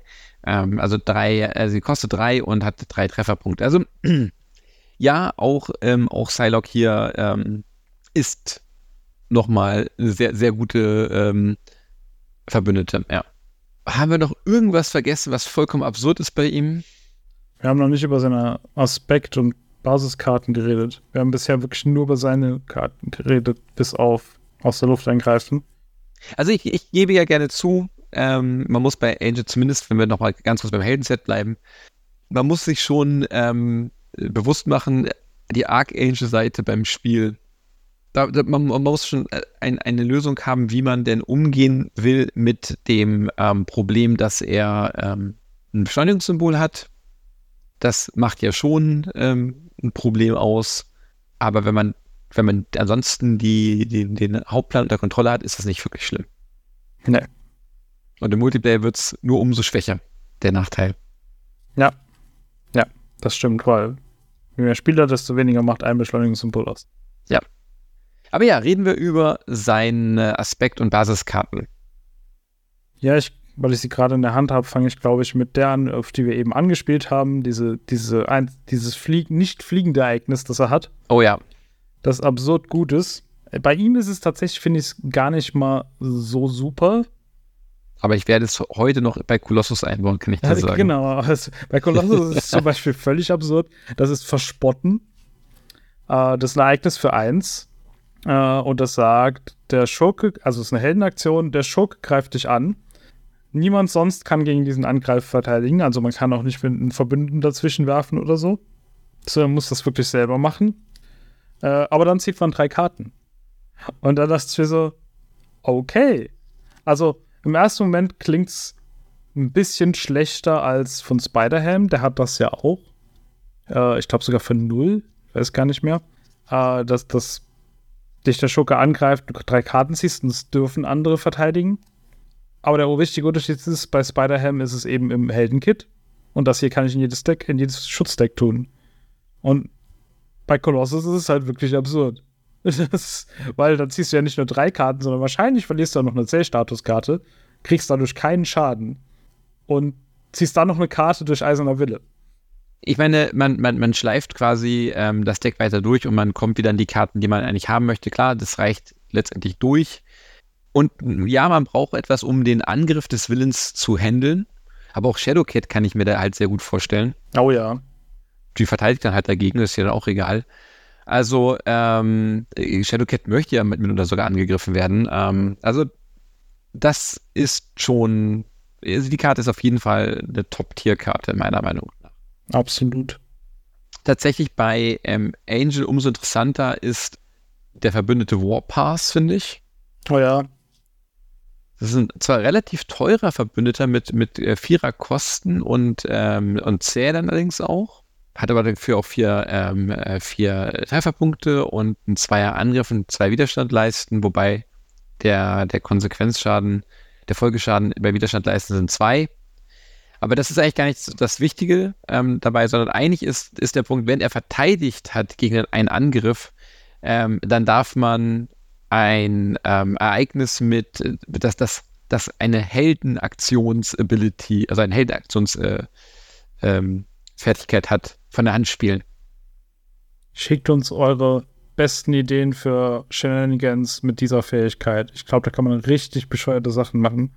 Wie, wie, kann ich das Spiel kaputt machen, wenn während der Verteidigung ähm, des, des, des Schurkenangriffs ein vollkommen absurdes Ereignis gespielt wird? Also das ist, das ist tatsächlich sehr, sehr speziell. Und naja, und wenn wir uns jetzt bei Archangel vorstellen, wenn der einfach mal dann eins seiner Angriffsereignisse von der Hand runterspielt und in der Phase eben auch nochmal seinen, seinen Dreierschaden dann auslösen darf, naja, also ihr versteht schon. Und äh, natürlich, da ja, da ja Warpass auch noch mit ähm, zäh daherkommt, kann er auch das erste Mal ohne Probleme verteidigen. Das ist ihm dann im Grunde genommen egal. Morpath ist übrigens der Bruder von Thunderbird, der wahrscheinlich noch weniger Leuten was sagt. Ich wollte gerade sagen, wer ist das? Ich, frage, ich weiß noch nicht mal, warum Warpath ein fliegender Verbündeter ist. Äh, ich glaube, der kann tatsächlich fliegen. Das kann auch äh, Captain Marvel und sie tut es nicht. Ist Captain Marvel nicht fliegend? Also die, die Führungs-Captain äh, Marvel ist auf jeden Fall fliegend. Ja, ja, aber, aber die andere Captain Marvel nur mit dem richtigen Upgrade. Aber das, das, das führt jetzt gerade so weit, ja. Ja, äh, genau. Thunderbird war tatsächlich Mitglied der zweiten X-Men, die gegründet wurden, um das Originalteam zu retten. Äh, da waren auch Storm, Wolverine und die ganzen anderen ikonischen dabei, die man so kennt. Äh, Nightcrawler war, glaube ich, noch dabei. Und äh, Thunderbird ist leider auf der zweiten Mission draufgegangen Oh, ich kenne den. Ich kenne den. Ich habe ihn gerade gegoogelt. Ich kenne ihn sogar ähm, von den Comics. Ja. Und, und, genau, und Warpath ist sein Bruder und wollte ihn erst rächen, hat Xavier die Schuld gegeben, ähm, hat dann aber später äh, bei ihm mitgemacht, als er erkannt hat, dass es nicht äh, Professor X Schuld war. Was ich übrigens auch extrem stark finde bei den Aspektkarten, ähm, ist ähm, tatsächlich ähm, Angels Eerie der Horst. Wo ich immer noch der Überzeugung bin, das sollte ursprünglich eine Angel-Karte werden, dann haben sie keinen Platz mehr in so einem Heldenkit oder so. Ja, ich, ich, ich glaube nämlich auch, ähm, weil ich meine, ich habe ja auch gefragt, warum ist jetzt ausgerechnet ähm, das Haus von Angel für alle, die mal im Schutz spielen wollen, äh, dabei? Das Ding ist aber wirklich vollkommen absurd, finde ich. Das kostet ein, ist ein, ähm, ein Ort, ein Vorteil. Ähm, und immer wenn man verteidigt, immer wenn man verteidigt, packt man da einen, einen Counter drauf. Und ähm, als alter Ego-Action kann man ähm, einfach alle diese Counter runternehmen und ähm, für jeden Counter, den man runternimmt, ähm, heilt man einen Schaden von der eigenen ähm, Identität. Hast du schon mal von äh, Quicksilver gehört, im Schutz im Mehrspieler? ja, sehr schön. Der dreimal die Runde verteidigt oder so. Also das ist halt auch so, so ein Punkt. Ich meine, ja, man, kann das nicht genau steuern. Man muss wirklich alle darunter bewegen, wenn man das macht, ja. Äh, man kann jetzt sicher wieder 20 gesammelt haben und dann ähm, erstmal nur fünf runternehmen oder so. Aber trotzdem, also ich finde, ist halt meine Ansage. Also wenn man da dann in, ähm, also wenn man das vergleicht jetzt, sage ich mal, mit der Hall of Heroes, ähm, ähm, mit der Halle der Helden bei ähm, Aggression, ist das Ding hier endlos viel besser, meiner Meinung nach. Ja, zugegebenermaßen, Halle der Helden äh, zieht halt Karten, drei Stück. Ja, aber, aber Halle der Helden ähm, ist viel, viel spezieller, ähm, die vernünftig gespielt zu bekommen. Also, also sagen wir so, ich finde Angels Harry im sehr, sehr gut.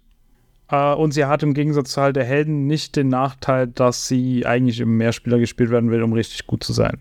Ja, genau. Also ich finde ich find, ich find sie super stark, muss ich ganz ehrlich sagen. Ja, ist, ich finde sie auch ziemlich gut. Ich mag auch die, die Flugakrobatik, die finde ich auch sehr krass. eigentlich. Also, das ist ein Upgrade für zwei, ist eine Basiskarte. Darf ich auch nur eins haben. Und als Heldenunterbrechung darf ich, sobald ein Fliegencharakter unter meiner Kontrolle eine Basiskraft verwendet, sie erschöpfen, um dem Charakter für plus eins auf die Verwendung zu geben. Da, da, da steht halt eben nicht, dass ich das sein muss. Deswegen finde ich die so krass, weil ich kann so, oh, ich bin erschöpft, dann kriegt man Verbündeter den Bonus. Ist okay.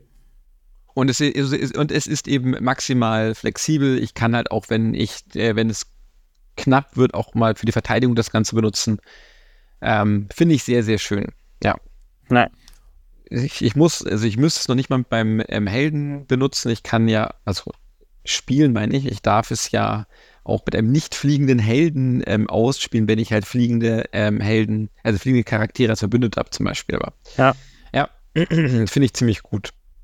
Ich finde auch tatsächlich den verbündeten Cannonball ähm, absurd stark, wo wir gerade von Voltron schon gesprochen haben.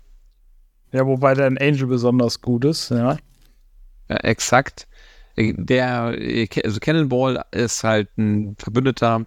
Er scheint relativ teuer mit Kosten von drei ähm, und nur zwei Trefferpunkten. Äh, Angriff und Verteid äh, Angriff und Widerstand leisten zwei, aber ein Zweier Folgeschaden. Ich meine, da sagt man, okay, der ist gleich weg, aber immer wenn er, ähm, ähm, wenn, wenn er Folgeschaden nehmen würde, ähm, reduziert man den Schaden um x und x ist die Anzahl von, ähm, von ähm, Fliegenkarten auf der Hand des Helden. Das, das heißt, bei Angel ist, kriegt er normalerweise keinen Folgeschaden. Genau, also Angel hat ja wirklich so viele Karten dann ähm, auf der Hand. Also da überlege ich tatsächlich, ob ich ähm, auf tatsächlich auf Cannonball und äh, und ähm, und ähm, im Angel Deck mit Fliegen spiele und dann ähm, mit wütend spiele. Das ist ein, also ich finde dieses, ähm, ich finde die, das, das, das Upgrade unglaublich toll, ähm, aber ich habe noch nie das vernünftig spielen können. Ähm, sagt im Grunde genommen, ähm, ein Verbündeter bekommt dieses Upgrade, macht, bekommt plus zwei Angriff, aber nimmt halt plus einen Folgeschaden. Und ähm, das auf Cannonball, also dass ich drei Fliegenkarten auf der Hand habe bei Angel, ist relativ wahrscheinlich. Das finde ich ein, eine reizvolle Idee. Und selbst, selbst mit Psylocke, ähm, seiner Verbündeten, die ja eben sich heilt, okay, dann nimmt es ja trotzdem einfach einen Folgeschaden. Ist auch in Ordnung. Also, da geht was. Ja, da geht was. So, ich muss doch noch eine Honorable Menschen, wie man so gern schön sagt, äh, erwähnen. Die, die Kraft des Fliegens. Das ist eine Ressource, die verdoppelt äh, ihre Ressourcen für Fliegenkarten macht eine Energieressource. Kann man jetzt darüber diskutieren, wie gut die tatsächlich ist. Aber dieses Artwork, ich liebe dieses Artwork, das ist Hammer.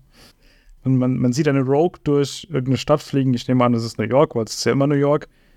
Und gleichzeitig schlägt irgendwie so ein, so ein Meteor oder eine Rakete so ein Haus kaputt. Und ich finde das einfach eine super gute Perspektive und auch gut gemalt und überhaupt großartiges Artwork. Ist es, ähm, Du kennst meine Meinung zu dieser Karte. Ich, ähm, also mein, mein Problem mit der Karte ist, ähm, sie ja, verdoppelt eben die Ressourcen für Fliegenkarten und äh, ich sage ja gut, okay, aber ich habe ja eh schon die Doppelressourcen. Bei Angel habe ich ähm, Ressourcenkarten auch so nochmal drin, das sind schon fünf Ressourcenkarten. Und jetzt mit unserem Regelteil, wenn ihr euch erinnert, ähm, die, die einzig tolle Anwendung, die ich von dieser Karte gesehen habe, war, dass ich äh, für die Aggressionsheldin, ähm, äh, Verbündete Wasp bezahle und dann da wenigstens mal, da es auch noch eine, eine Energieressource ist, dann schon mal zwei overpayen kann. Aber nein, denn diese Karte, wie wir gelernt haben, ist ja wie, also Kraft des Fliegens ist genauso wie Kraft der Aggression, nur wenn man bezahlt und nicht, wenn man überbezahlt. Und damit bringt sie einem nicht mal bei, bei Wasp was. Ich bin maßlos enttäuscht. Ich muss sagen, ich finde sie okay für, für eben Fliegendecks, die nicht Angel sind. Ja, aber also ja, stimme ich dir zu. Mein Problem damit ist einfach, dass nur Angel so endlos viele Fliegendkarten hat, wie also bei, bei ihm lohnt es sich am ehesten, ja. Und, ähm, und bei, keine seiner Karten verlangt halt Energieressourcen. Das heißt, da kann ich auch gleich die Doppelressourcen spielen. Das ist so. Hm. Das, das ist aber genau mein Problem, das ich mit Angel habe, muss ich sagen. Der ist so stark auf Fliegend getrimmt, dass ich mich schwer tue, irgendwas anderes mit ihm zu spielen. Weil alles, was, wenn du nicht auf Fliegend gehst mit deinem Deck, dann ist dein Deck einfach schlechter, finde ich. Stimme ich dir theoretisch zu.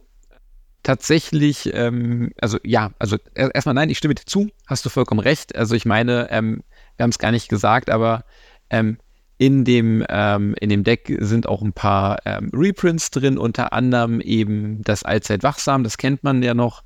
Ich glaube, das war damals bei ähm, äh, Ironheart mit auch schon drin. Und das ist ja das Schutzereignis, das für zwei, ähm, zwei Bedrohungen entfernt vom äh, Hauptplan und ähm, den Helden wieder spielbereit macht, äh, was auch wieder voll in dieses äh, gesamte Thema mit reinspielt von, von Angel Archangel. Also warum sollte man es nicht spielen? Ja, ähm, es war ein Star-Lord tatsächlich. Ah, es war sogar bei Star-Lord. Ja, und, ähm, und genau, also, also wie du schon meinst, äh, ja, Archangel ist so, oder Angel ist so unglaublich stark. Man kann höchstens sagen, man braucht nicht zwingend fliegend Verbündete, wenn man ähm, ihn spielt weil wenn man zum Beispiel auf Schutz spielt, dann gibt es wenig ähm, Ereignisse, die jetzt darauf auch noch ähm, reagieren. Ähm, es reicht also, wenn man die fliegende Ereignisse reinnimmt und dann kann man trotzdem einfach normale Verbündete nehmen. Aber trotzdem, ja. Ja. Dann haben wir noch seine Verpflichtung, seine Nemesis, über die wir reden können. Ja, seine Verpflichtung ist natürlich der, der apokalyptische Einfluss. Apocalypse lässt grüßen. Äh, die schickt einen entweder in Archangel-Gestalt oder wenn man da schon ist, platziert man zwei Bedrohungen auf dem Hauptplan. Äh, und man kann, äh, ja, ansonsten gibt es einem einfach äh, eine Bege extra Begegnungskarte in jedem Zug. Also dieses Bedrohungssymbol. Und als Alter Ego-Aktion kann man eine Begegnungskarte nehmen, um sie abzulegen. Das heißt, er gibt einem auf jeden Fall mindestens eine Begegnungskarte finde ich eigentlich eine nette Idee, dass sie einen halt eben in Archangel zwingt und dann quasi sagt, ja, du hast jetzt noch mehr Probleme, betrogen loszuwerden, auch wenn Angel. Auch wenn es, aber es verhindert eben nicht, dass ich in Angel-Gestalt gehe. Das hätte ich noch ganz cool gefunden, glaube ich. Das ist wirklich auch wieder, damit ich irgendwie ein Problem habe damit. Äh, finde ich auch nicht so stark, diese Karte, muss ich sagen bin ich, also ich finde sie zumindest schlimmer, weil, ähm, weil ähm, eine zusätzliche ähm, Bedrohungskarte jede Runde ist halt schon eine Ansage. Ja, aber die wird tatsächlich auch ähnlich wie sein Beschleunigungssymbol im Mehrspieler schlechter. Da stimme ich auf jeden Fall zu, ja. So, und dann haben wir noch, haben wir noch seinen Nemesis, sein Erzfeind, das Harpoon. Der äh, halt sechs, hat sechs Leben, ähm, hat einen Plan, einen Angriff, bekommt aber mehr Angriff, wenn er einen fliegenden Charakter angreift. Äh, und wenn er ins Spiel kommt, kriegt man noch indirekten Schaden in Höhe des äh, ersten Ereignisses, das man von seinem Deck ablegt. In Höhe der Kosten. In Höhe der Kosten, genau. Äh, sein Nebenplan sorgt dafür, dass Harpoon eben und jeder andere Schlägergegner äh, indirekten Schaden zufügt statt normalen Schaden. Und außerdem erschöpft, äh, wird jeder Charakter, der indirekten Schaden nimmt, erschöpft. Das macht es tatsächlich ein bisschen unangenehm. Und seine anderen Karten machen mehr Schaden und äh, machen noch mehr Schaden, wenn man fliegend ist. Beziehungsweise es werden schlimmer, wenn man, wenn man fliegend hat. So, ja. Ja, also gerade der Nebenplan ist halt ein Witz, weil er halt eine Bedrohung von zwei hat. Ähm, also die, den, den bist du sofort los. Immerhin pro Spieler pro Spieler, ja. Du weißt ja, ich sehe es mal aus der Solo-Perspektive. Solo deswegen warf ich immer die Multiplayer-Perspektive ein. Ne? Ja. Aber es gibt ja durchaus äh, Nemesis-Nebenblenden, die nicht pro Spieler haben. Ja, ähm, schocken mich jetzt nicht, nicht ganz so, ähm, genau. Er bringt dann natürlich noch, ähm, das haben wir noch ganz vergessen zu sagen, also, also da, da habe ich schon sch schlimmere äh, Nemesis gesehen als Harpoon. Äh, ich meine, es ist so ein bisschen Augenzwinkern ähm, darauf, was wir vorhin gesagt haben, was ich vorhin gesagt habe, ne, dass man den Sturzflug gerne spielt, weil der ja sogar vier, ähm, vier Schaden dann macht, ähm, weil er ja vier kostet und Harpoon eben voll darauf triggert, ähm, dass, dass du teure Ereignisse, dass du teure Ereignisse in deinem Deck hast. Und dann wird es nur noch schlimmer. Gefällt mir ja ganz gut eigentlich. Das ist so ein bisschen, ähm, ja, also ich, ich finde es ganz amüsant. Ich habe allerdings auch schon drüber nachgedacht, ob ich Angel nicht tatsächlich als Angel spiele und ähm, auf ähm, Card Draw. Weil Na. ist ja auch nicht schlecht. Aber ja, jetzt ist ganz okay. Ja. Ja, und ansonsten bringt er halt ähm, noch weitere, ähm, weitere fliegende Ereignisse mit ins Spiel, sozusagen eine, eine kleine, ähm, einen kleinen Sturzflug, ein, ja, ein, eine, eine Fliegenvorbereitung ähm, gegen, äh, gegen äh, Verbündete. Die fand ich sehr traurig, die Fliegenvorbereitung. Weil ich dachte, cool, Vorbereitung für Black Widow. Oh, sie kann sie nicht benutzen. Außer sie spielt fliegend Verbündete. Das, das ist tatsächlich so.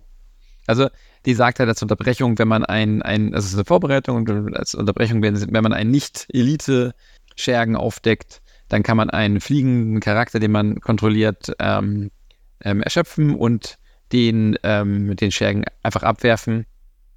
Äh, die, die, die, die, die Vorbereitung abwerfen und dann die Effekte ähm, von dem, äh, von dem Schergen ähm, ignorieren, ihn abwerfen und eine neue Karte ziehen. Das ist so der Klassiker bei ähm, Gerechtigkeit. Ja.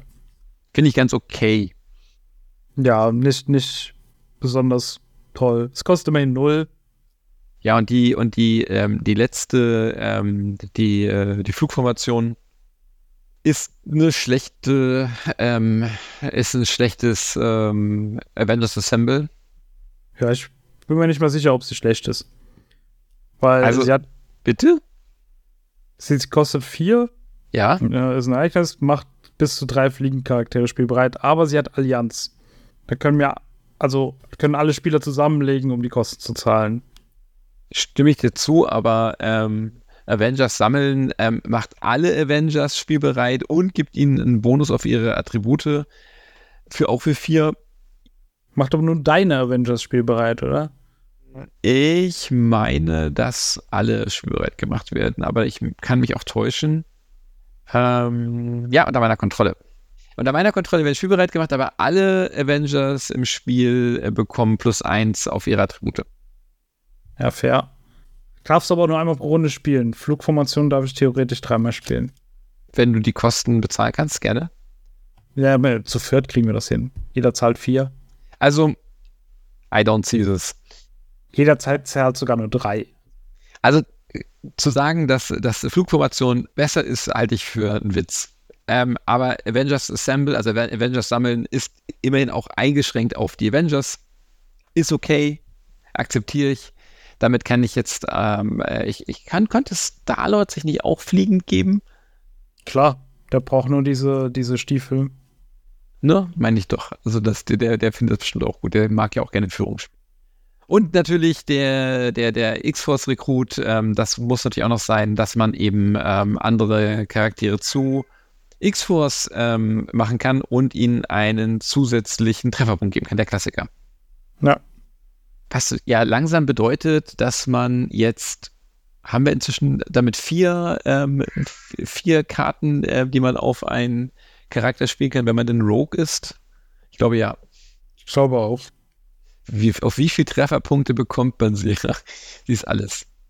Damit sie dauerhaft alles ist. dann, dann wundert mich nicht mehr, dass sie irgendwann ein psychisches Problem kriegt, in dem alle Persönlichkeiten zusammenkleben, was, glaube ich, in jeder Zeichentrickserie thematisiert wird. Was sagen wir denn zu Angel, wenn wir es nicht schon gesagt haben? Ich, ich finde ihn zu stark und langweilig. das, also, das zu stark haben wir ja schon erklärt. Ich hatte halt nie das Gefühl, dass ich irgendwie, also mit dem vorkonstruierten Deck, dass ich auf Standard irgendein Problem hätte mit gegen wen auch immer ich gerade gespielt habe. Vielleicht Ronan, das habe ich nicht ausprobiert. Aber und dazu war, ist er mir zu fokussiert und ich habe überhaupt keine Idee, was ich mit ihm anderes bauen will als fliegend. Während ich bei Psylocke direkt Ideen hatte, was ich mit ihr machen will. Zustimmung. Ähm, ich frage mich höchstens immer, welchen Aspekt ich spielen möchte mit ihm. Äh, ich würde weitergehen und sagen, es gibt äh, keine einzige Karte in seinem Deck, die, die nicht wirklich gut wäre. Mindestens gut, wenn nicht sogar sehr gut. Ich hätte ja gesagt, die schlechteste Karte in seinem ähm, Deck ist noch die ähm, Metamorphose, weil sie so teuer ist. Äh, das ist eine Aktion, ein fliegendes Ereignis für zwei, mit dem man die Form wechseln darf und dann eben, je nachdem, in welche Form man wechselt, ähm, kann man Schaden machen, Bedrohung entfernen oder eine Karte ziehen. Ja, aber selbst die finde ich super gut. Ja, aber sie kostet eben zwei, ne? Also, so, äh, und ich, ich, ich sag ja. Ja, aber dafür da kriege ich einen gratis Formwechsel. Ich sag ja, ähm, ähm, die ist, die, die, das ist doch die schlechteste von allen, aber selbst die schlechteste ist gut. Ja, ja und genau. andere sind absurd gut. Und ähm, anders als bei ähm, anders als bei Psylocke, wo die Ereignisse eine, eine, eine Kernfunktion haben, die dann noch ein bisschen äh, verändert wird ähm, durch die Wahl, wie viele Messer oder Katanas ich habe, habe ich ja hier teilweise einfach Karten, die etwas komplett anderes machen, je nachdem, in welcher Gestalt ich bin. Und damit habe ich zwar nicht doppelt so viele Karten in dem Heldenset ähm, wie andere Helden, aber doch gut nochmal ein Drittel bis die Hälfte obendrauf gepackt. Ähm, ne, eben wie, wie zum Beispiel bei der Metamorphose. Ähm, ne, wechsle ich in die Angel-Gestalt, entferne ich zwei Bedrohungen, wechsle ich in die Archangel-Gestalt, mache ich drei Schaden. Das heißt, diese Karte macht zwei vollkommen unterschiedliche Dinge, äh, je nachdem, in welche Gestalt ich wechsle. Und das heißt, ich habe zwei Karten, die ich gleichzeitig auf der Hand habe und das äh, finde ich, ähm, auch die, auch die, ähm, die, die, die techno-organischen Flügel, ne, entweder ich, ich werde wieder spielbereit oder ich ähm, reduziere Kosten. Wie gesagt, ähm, ich weiß nicht, was ich dazu sagen soll. Plus, dass sehr viele der Dinge eben gerade als Held toll sind und es keinen Grund gibt, in die Alter-Ego-Gestalt zu wechseln. Also. Aber wenn du es tust, bist du da auch sehr gut aufgehoben. Ja, also ich meine, die Kombination von ähm, Angels Airy und der Fähigkeit seiner, seinem Alter Ego sorgt dafür, dass ich ähm, ohne Probleme in Alter Ego gehen kann und dort nicht ähm, erschöpfen muss, um zu heilen, sondern einfach zwei Schaden durch seine eigene Fähigkeit heile. Also einmal diese Runde, einmal nächste Runde. Und eben, indem ich das, ähm, indem ich den, den Angels Airy ausklinke, wahrscheinlich auch noch ein paar Trefferpunkte. Wenn ich das Ganze mit Metamorphose mache, ähm, dann, dann bin, bin ich noch nicht mal eine Runde lang in, in Alter Ego. Also, ja. Ja. Zu stark, weil er zu viel kann, zu flexibel dabei ist. Ja, ich hatte so ein bisschen das Gefühl, äh, sie, sie haben unterschätzt, wie stark diese Flexibilität ist. Ja. Die, diese Auswahl, die ich dann habe mit jede Karte hat effektiv zwei Modi. Also da, da, damit äh, unser Spoiler nochmal erklärt, warum wir vorhin gesagt haben, ähm, warum wir erstmal erklären, was wir mit zu stark meinen. Also bei dem mache ich mir überhaupt keine Sorgen, wenn ich den, wenn ich den baue, dass der, dass der durch Expert durch, durchschneidet. Ähm, das, das Deck, ich bin nicht mehr ins Schwitzen gekommen mit dem Deck. Äh, und das ist bei den Schutzdecks oftmals nicht der Fall. Vielleicht ist das das Problem. Ich meine, damals ähm, auch Doctor Strange war auf Schutz gebaut. Vielleicht ja. ist das Problem, dass Schutz ja sich durchaus schwer tut, normalerweise mit Bedrohung und auch nicht unbedingt viel Schaden austeilt. Wenn, vielleicht sind die Playtester vor allem mit diesem Deck am Spielen und nicht am, am Deck bauen mit ihm. Und dadurch wird dann das Heldendeck so aufgepowert, dass es mit einem Schutzdeck ähm, auch so stark ist. Gut, wir hatten aber auch schon genug Gegenbeispiele mit Schutzhelden, die eben ja. nicht, nicht so stark waren. Zum Beispiel Drax oder so. Auf eine Karte möchte ich noch zu sprechen kommen. Okay. Hochfliegende Herzen. Ach ja, natürlich. Hatte ich schon überlegt, ob ich es bei Psylocke anspreche und hab's dann vergessen. Ich finde sie hier absurder. Auf jeden Fall. Hochfliegende Herzen ist natürlich ähm, da die Teamwork-Karte von Angel und Psylocke. Die kostet zwei, ist eine fliegend, ein fliegend und psionisches Ereignis, passend. Und ähm, man darf ähm, den Ab Ablagestapel nach einem ähm, identitätsspezifischen ähm, Ereignis durchsuchen, auf die Hand nehmen und macht Angel und Psylocke spielbereit, was schon absurd stark ist. Hat aber einen wichtigen Nachteil. Da steht Angel drauf, nicht Archangel. Ja. Na, das sollte man bedenken. Da wäre ich einmal fast drauf reingefallen. Moment mal, das heißt ja tatsächlich, dass Angel, dann muss also reden wir darüber, danach reden wir über dieses Thema nochmal. Also, ähm, ja, ich persönlich finde es aber trotzdem ähm, wahnsinnig absurd stark, weil ähm, gerade bei Angel ja ähm, Psylocke Archangel readyen kann, also spielbereit machen kann. Und da man hier auch Psylocke wieder spielbereit machen kann und es sowas wie Metamorphose gibt, also die ich mir mit der Karte aus dem ähm, Ablagestapel holen kann, ähm, bedeutet das äh, im Idealfall ich greife mit ähm, Archangel an, ich greife mit ähm, Psylocke an, mache Archangel dabei wieder spielbereit, greife mit Archangel an, spiele ähm, hochfliegende Herzen, mache beide spielbereit, also im Wechsel natürlich vorher ein Angel, ne, mache beide spielbereit, nehme mir dabei die Metamorphose aus dem Ablagestapel wieder auf die Hand, spiele die Metamorphose, um wieder zu Archangel zu werden, greife mit Archangel an, greife mit Psylocke an, greife mit Archangel an. Also das ist schon absurd.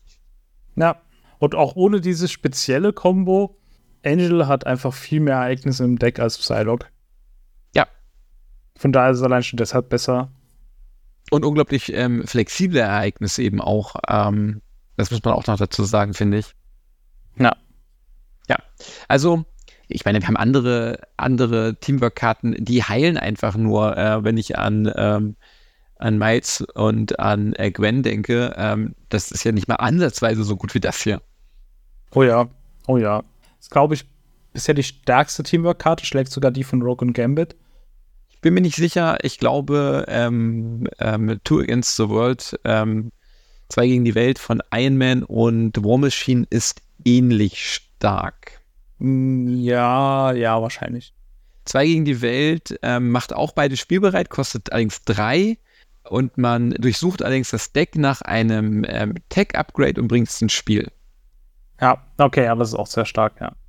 Ich finde es auch okay, ich finde es immer schön, äh, wenn, wenn diese Karten halt ähm, so, also das, so etwas Besonderes sind. Ich meine, sie sind schwer genug zu spielen. Das kann, muss man ja nun ganz klar sagen. Zumindest im Solo, ja. Ja, es, wenn, wenn man nicht, wenn man nicht gerade ähm, Ghost Spider spielt. Da kann man die Karte halt unter den ähm, Vater klemmen und warten, bis äh, Miles ins Spiel kommt. Ja, also das unsere, also Mai kauft euch, Spaß machen sie so, so gesehen schon, ähm, weil sie auch null Schwierigkeit darstellen, gerade bei, als Angel hätte ich gesagt. Psylocke ist spannender für den Deckbau. Und auch vom Spielen, finde ich. Aber gut, das ist mein, mein persönliches Empfinden. Also, und, und Angel, Angel finden wir im Grunde genommen nicht schlecht, sondern schlecht von der anderen Seite. ne? Er ist so gut, dass er wieder schlecht ist. Also, ich bin sicher, vielen Leuten macht der Spaß. Weil äh, das, das ist ja. ja auch oft so bei den Helden, bei denen, die ich auch langweilig finde, weil ich sie zu stark finde. Das ist ja mein persönliches Ding. Also, wenn ihr ja. Spaß daran habt, Schurken ordentlich zu verkloppen, ist Angel auf jeden Fall äh, eine gute Wahl, würde ich sagen. Ja, und hey, ähm, wir können ja auch mal fröhlich durch äh, eine Expert ähm, Galaxy's Most Wanted Kampagne durchschieben ähm, und gucken, was passiert. Ja, wäre mal interessant, ja. Gut, ich glaube, dann haben wir alles gesagt. Das, äh, ja, glaube ich auch. Ähm, ich, ich, hoffe, unser Too Good Rant ähm, hat euch nicht zu sehr äh, genervt. Ich hoffe, ihr versteht mittlerweile, was wir damit meinen. Ähm, ja, ich glaube, wir haben lang genug geredet. Ach, ich glaube, also mich, mich würde tatsächlich auch nochmal ähm, interessieren, ähm, wenn, wenn ihr Lust habt, dann kommt auf unser Discord und ähm, mich würde tatsächlich interessieren, wie, wie ihr das seht. Also kann euch ein Held nicht gut genug sein? Also ne, darf es ruhig noch stärker sein, weil ihr es eben solo oder in der Gruppe spielt und einfach auch Bock habt, richtig starke Helden zu spielen? Ähm, oder nervt es euch auch, wenn, wenn ein Held viel, viel stärker ist als die anderen? Ja, das ist eine gute Frage. Wir sollten allgemein so eine Frage der Folge einführen und das ist unsere, dies, dieses Mal unsere Frage der Folge, hätte ich gesagt. Ja, ähm, also auf die letzte Frage der Folge, ähm, ob ähm, denn ähm, Domino zu, zu komplex im Sequencing ist, gab es eine Antwort, wenn ich es richtig gesehen habe, die, die quasi gesagt hat, es ist nicht zu komplex, aber es ist an, ansprechend, anspruchsvoll. Und, äh, und sorgt eben dafür, dass man immer noch was entdeckt dabei und dass das macht und dass das, dass das einfach ähm, ähm, viel Spaß macht. Ähm, was ich auch irgendwie, was ich gut finde, das ist eine gute Antwort. Das, das so, so sollte es auch sein. Das, das kann ich auch gut nachvollziehen, ja. Und ähm, dass man eben auch, dass man zwar bei, bei Domino auch mal Fehler macht, ähm, weil man eben dann doch im Sequencing durcheinander kommt, aber das gehört einfach dazu und das ist auch nicht, auch nicht so schlimm. Es ist aber auch schon die obere Kante der Komplexität. Ja, kann ich auch verstehen. Dann hoffentlich hattet ihr Spaß bei unserer Folge. Äh, Hör, hören wir uns hoffentlich bald wieder oder äh, vielleicht sehen wir uns sogar auf der Spielemesse, weil ich bin da. Zumindest ist das stark geplant. Kann man, kann, man dich, kann man dich erkennen an einem T-Shirt? Wahrscheinlich kann man mich an einem türkisen T-Shirt erkennen, auf, auf dem so ein Hammer ist. Sehr schön. Ich werde leider nicht da sein, bei mir klappt es zeitlich nicht, aber ähm, dann, grüßt, dann grüßt den Dirk äh, recht herzlich von mir, wenn ihr ihn seht. Und stellt ihm viele Regelfragen, da freut er sich. Danke. Jetzt renne ich die ganze Zeit auf die Spielmesse rum und beantworte Regelfragen. ja. Sollte einen Stand aufmachen, hä? Ja, aber dann muss es, dann muss es immer noch einen Euro kosten, eine Frage zu stellen. Na gut. Dann sehen wir uns vielleicht auf das Spiel, hören uns äh, nächste Folge und äh, spielt schön, habt Spaß.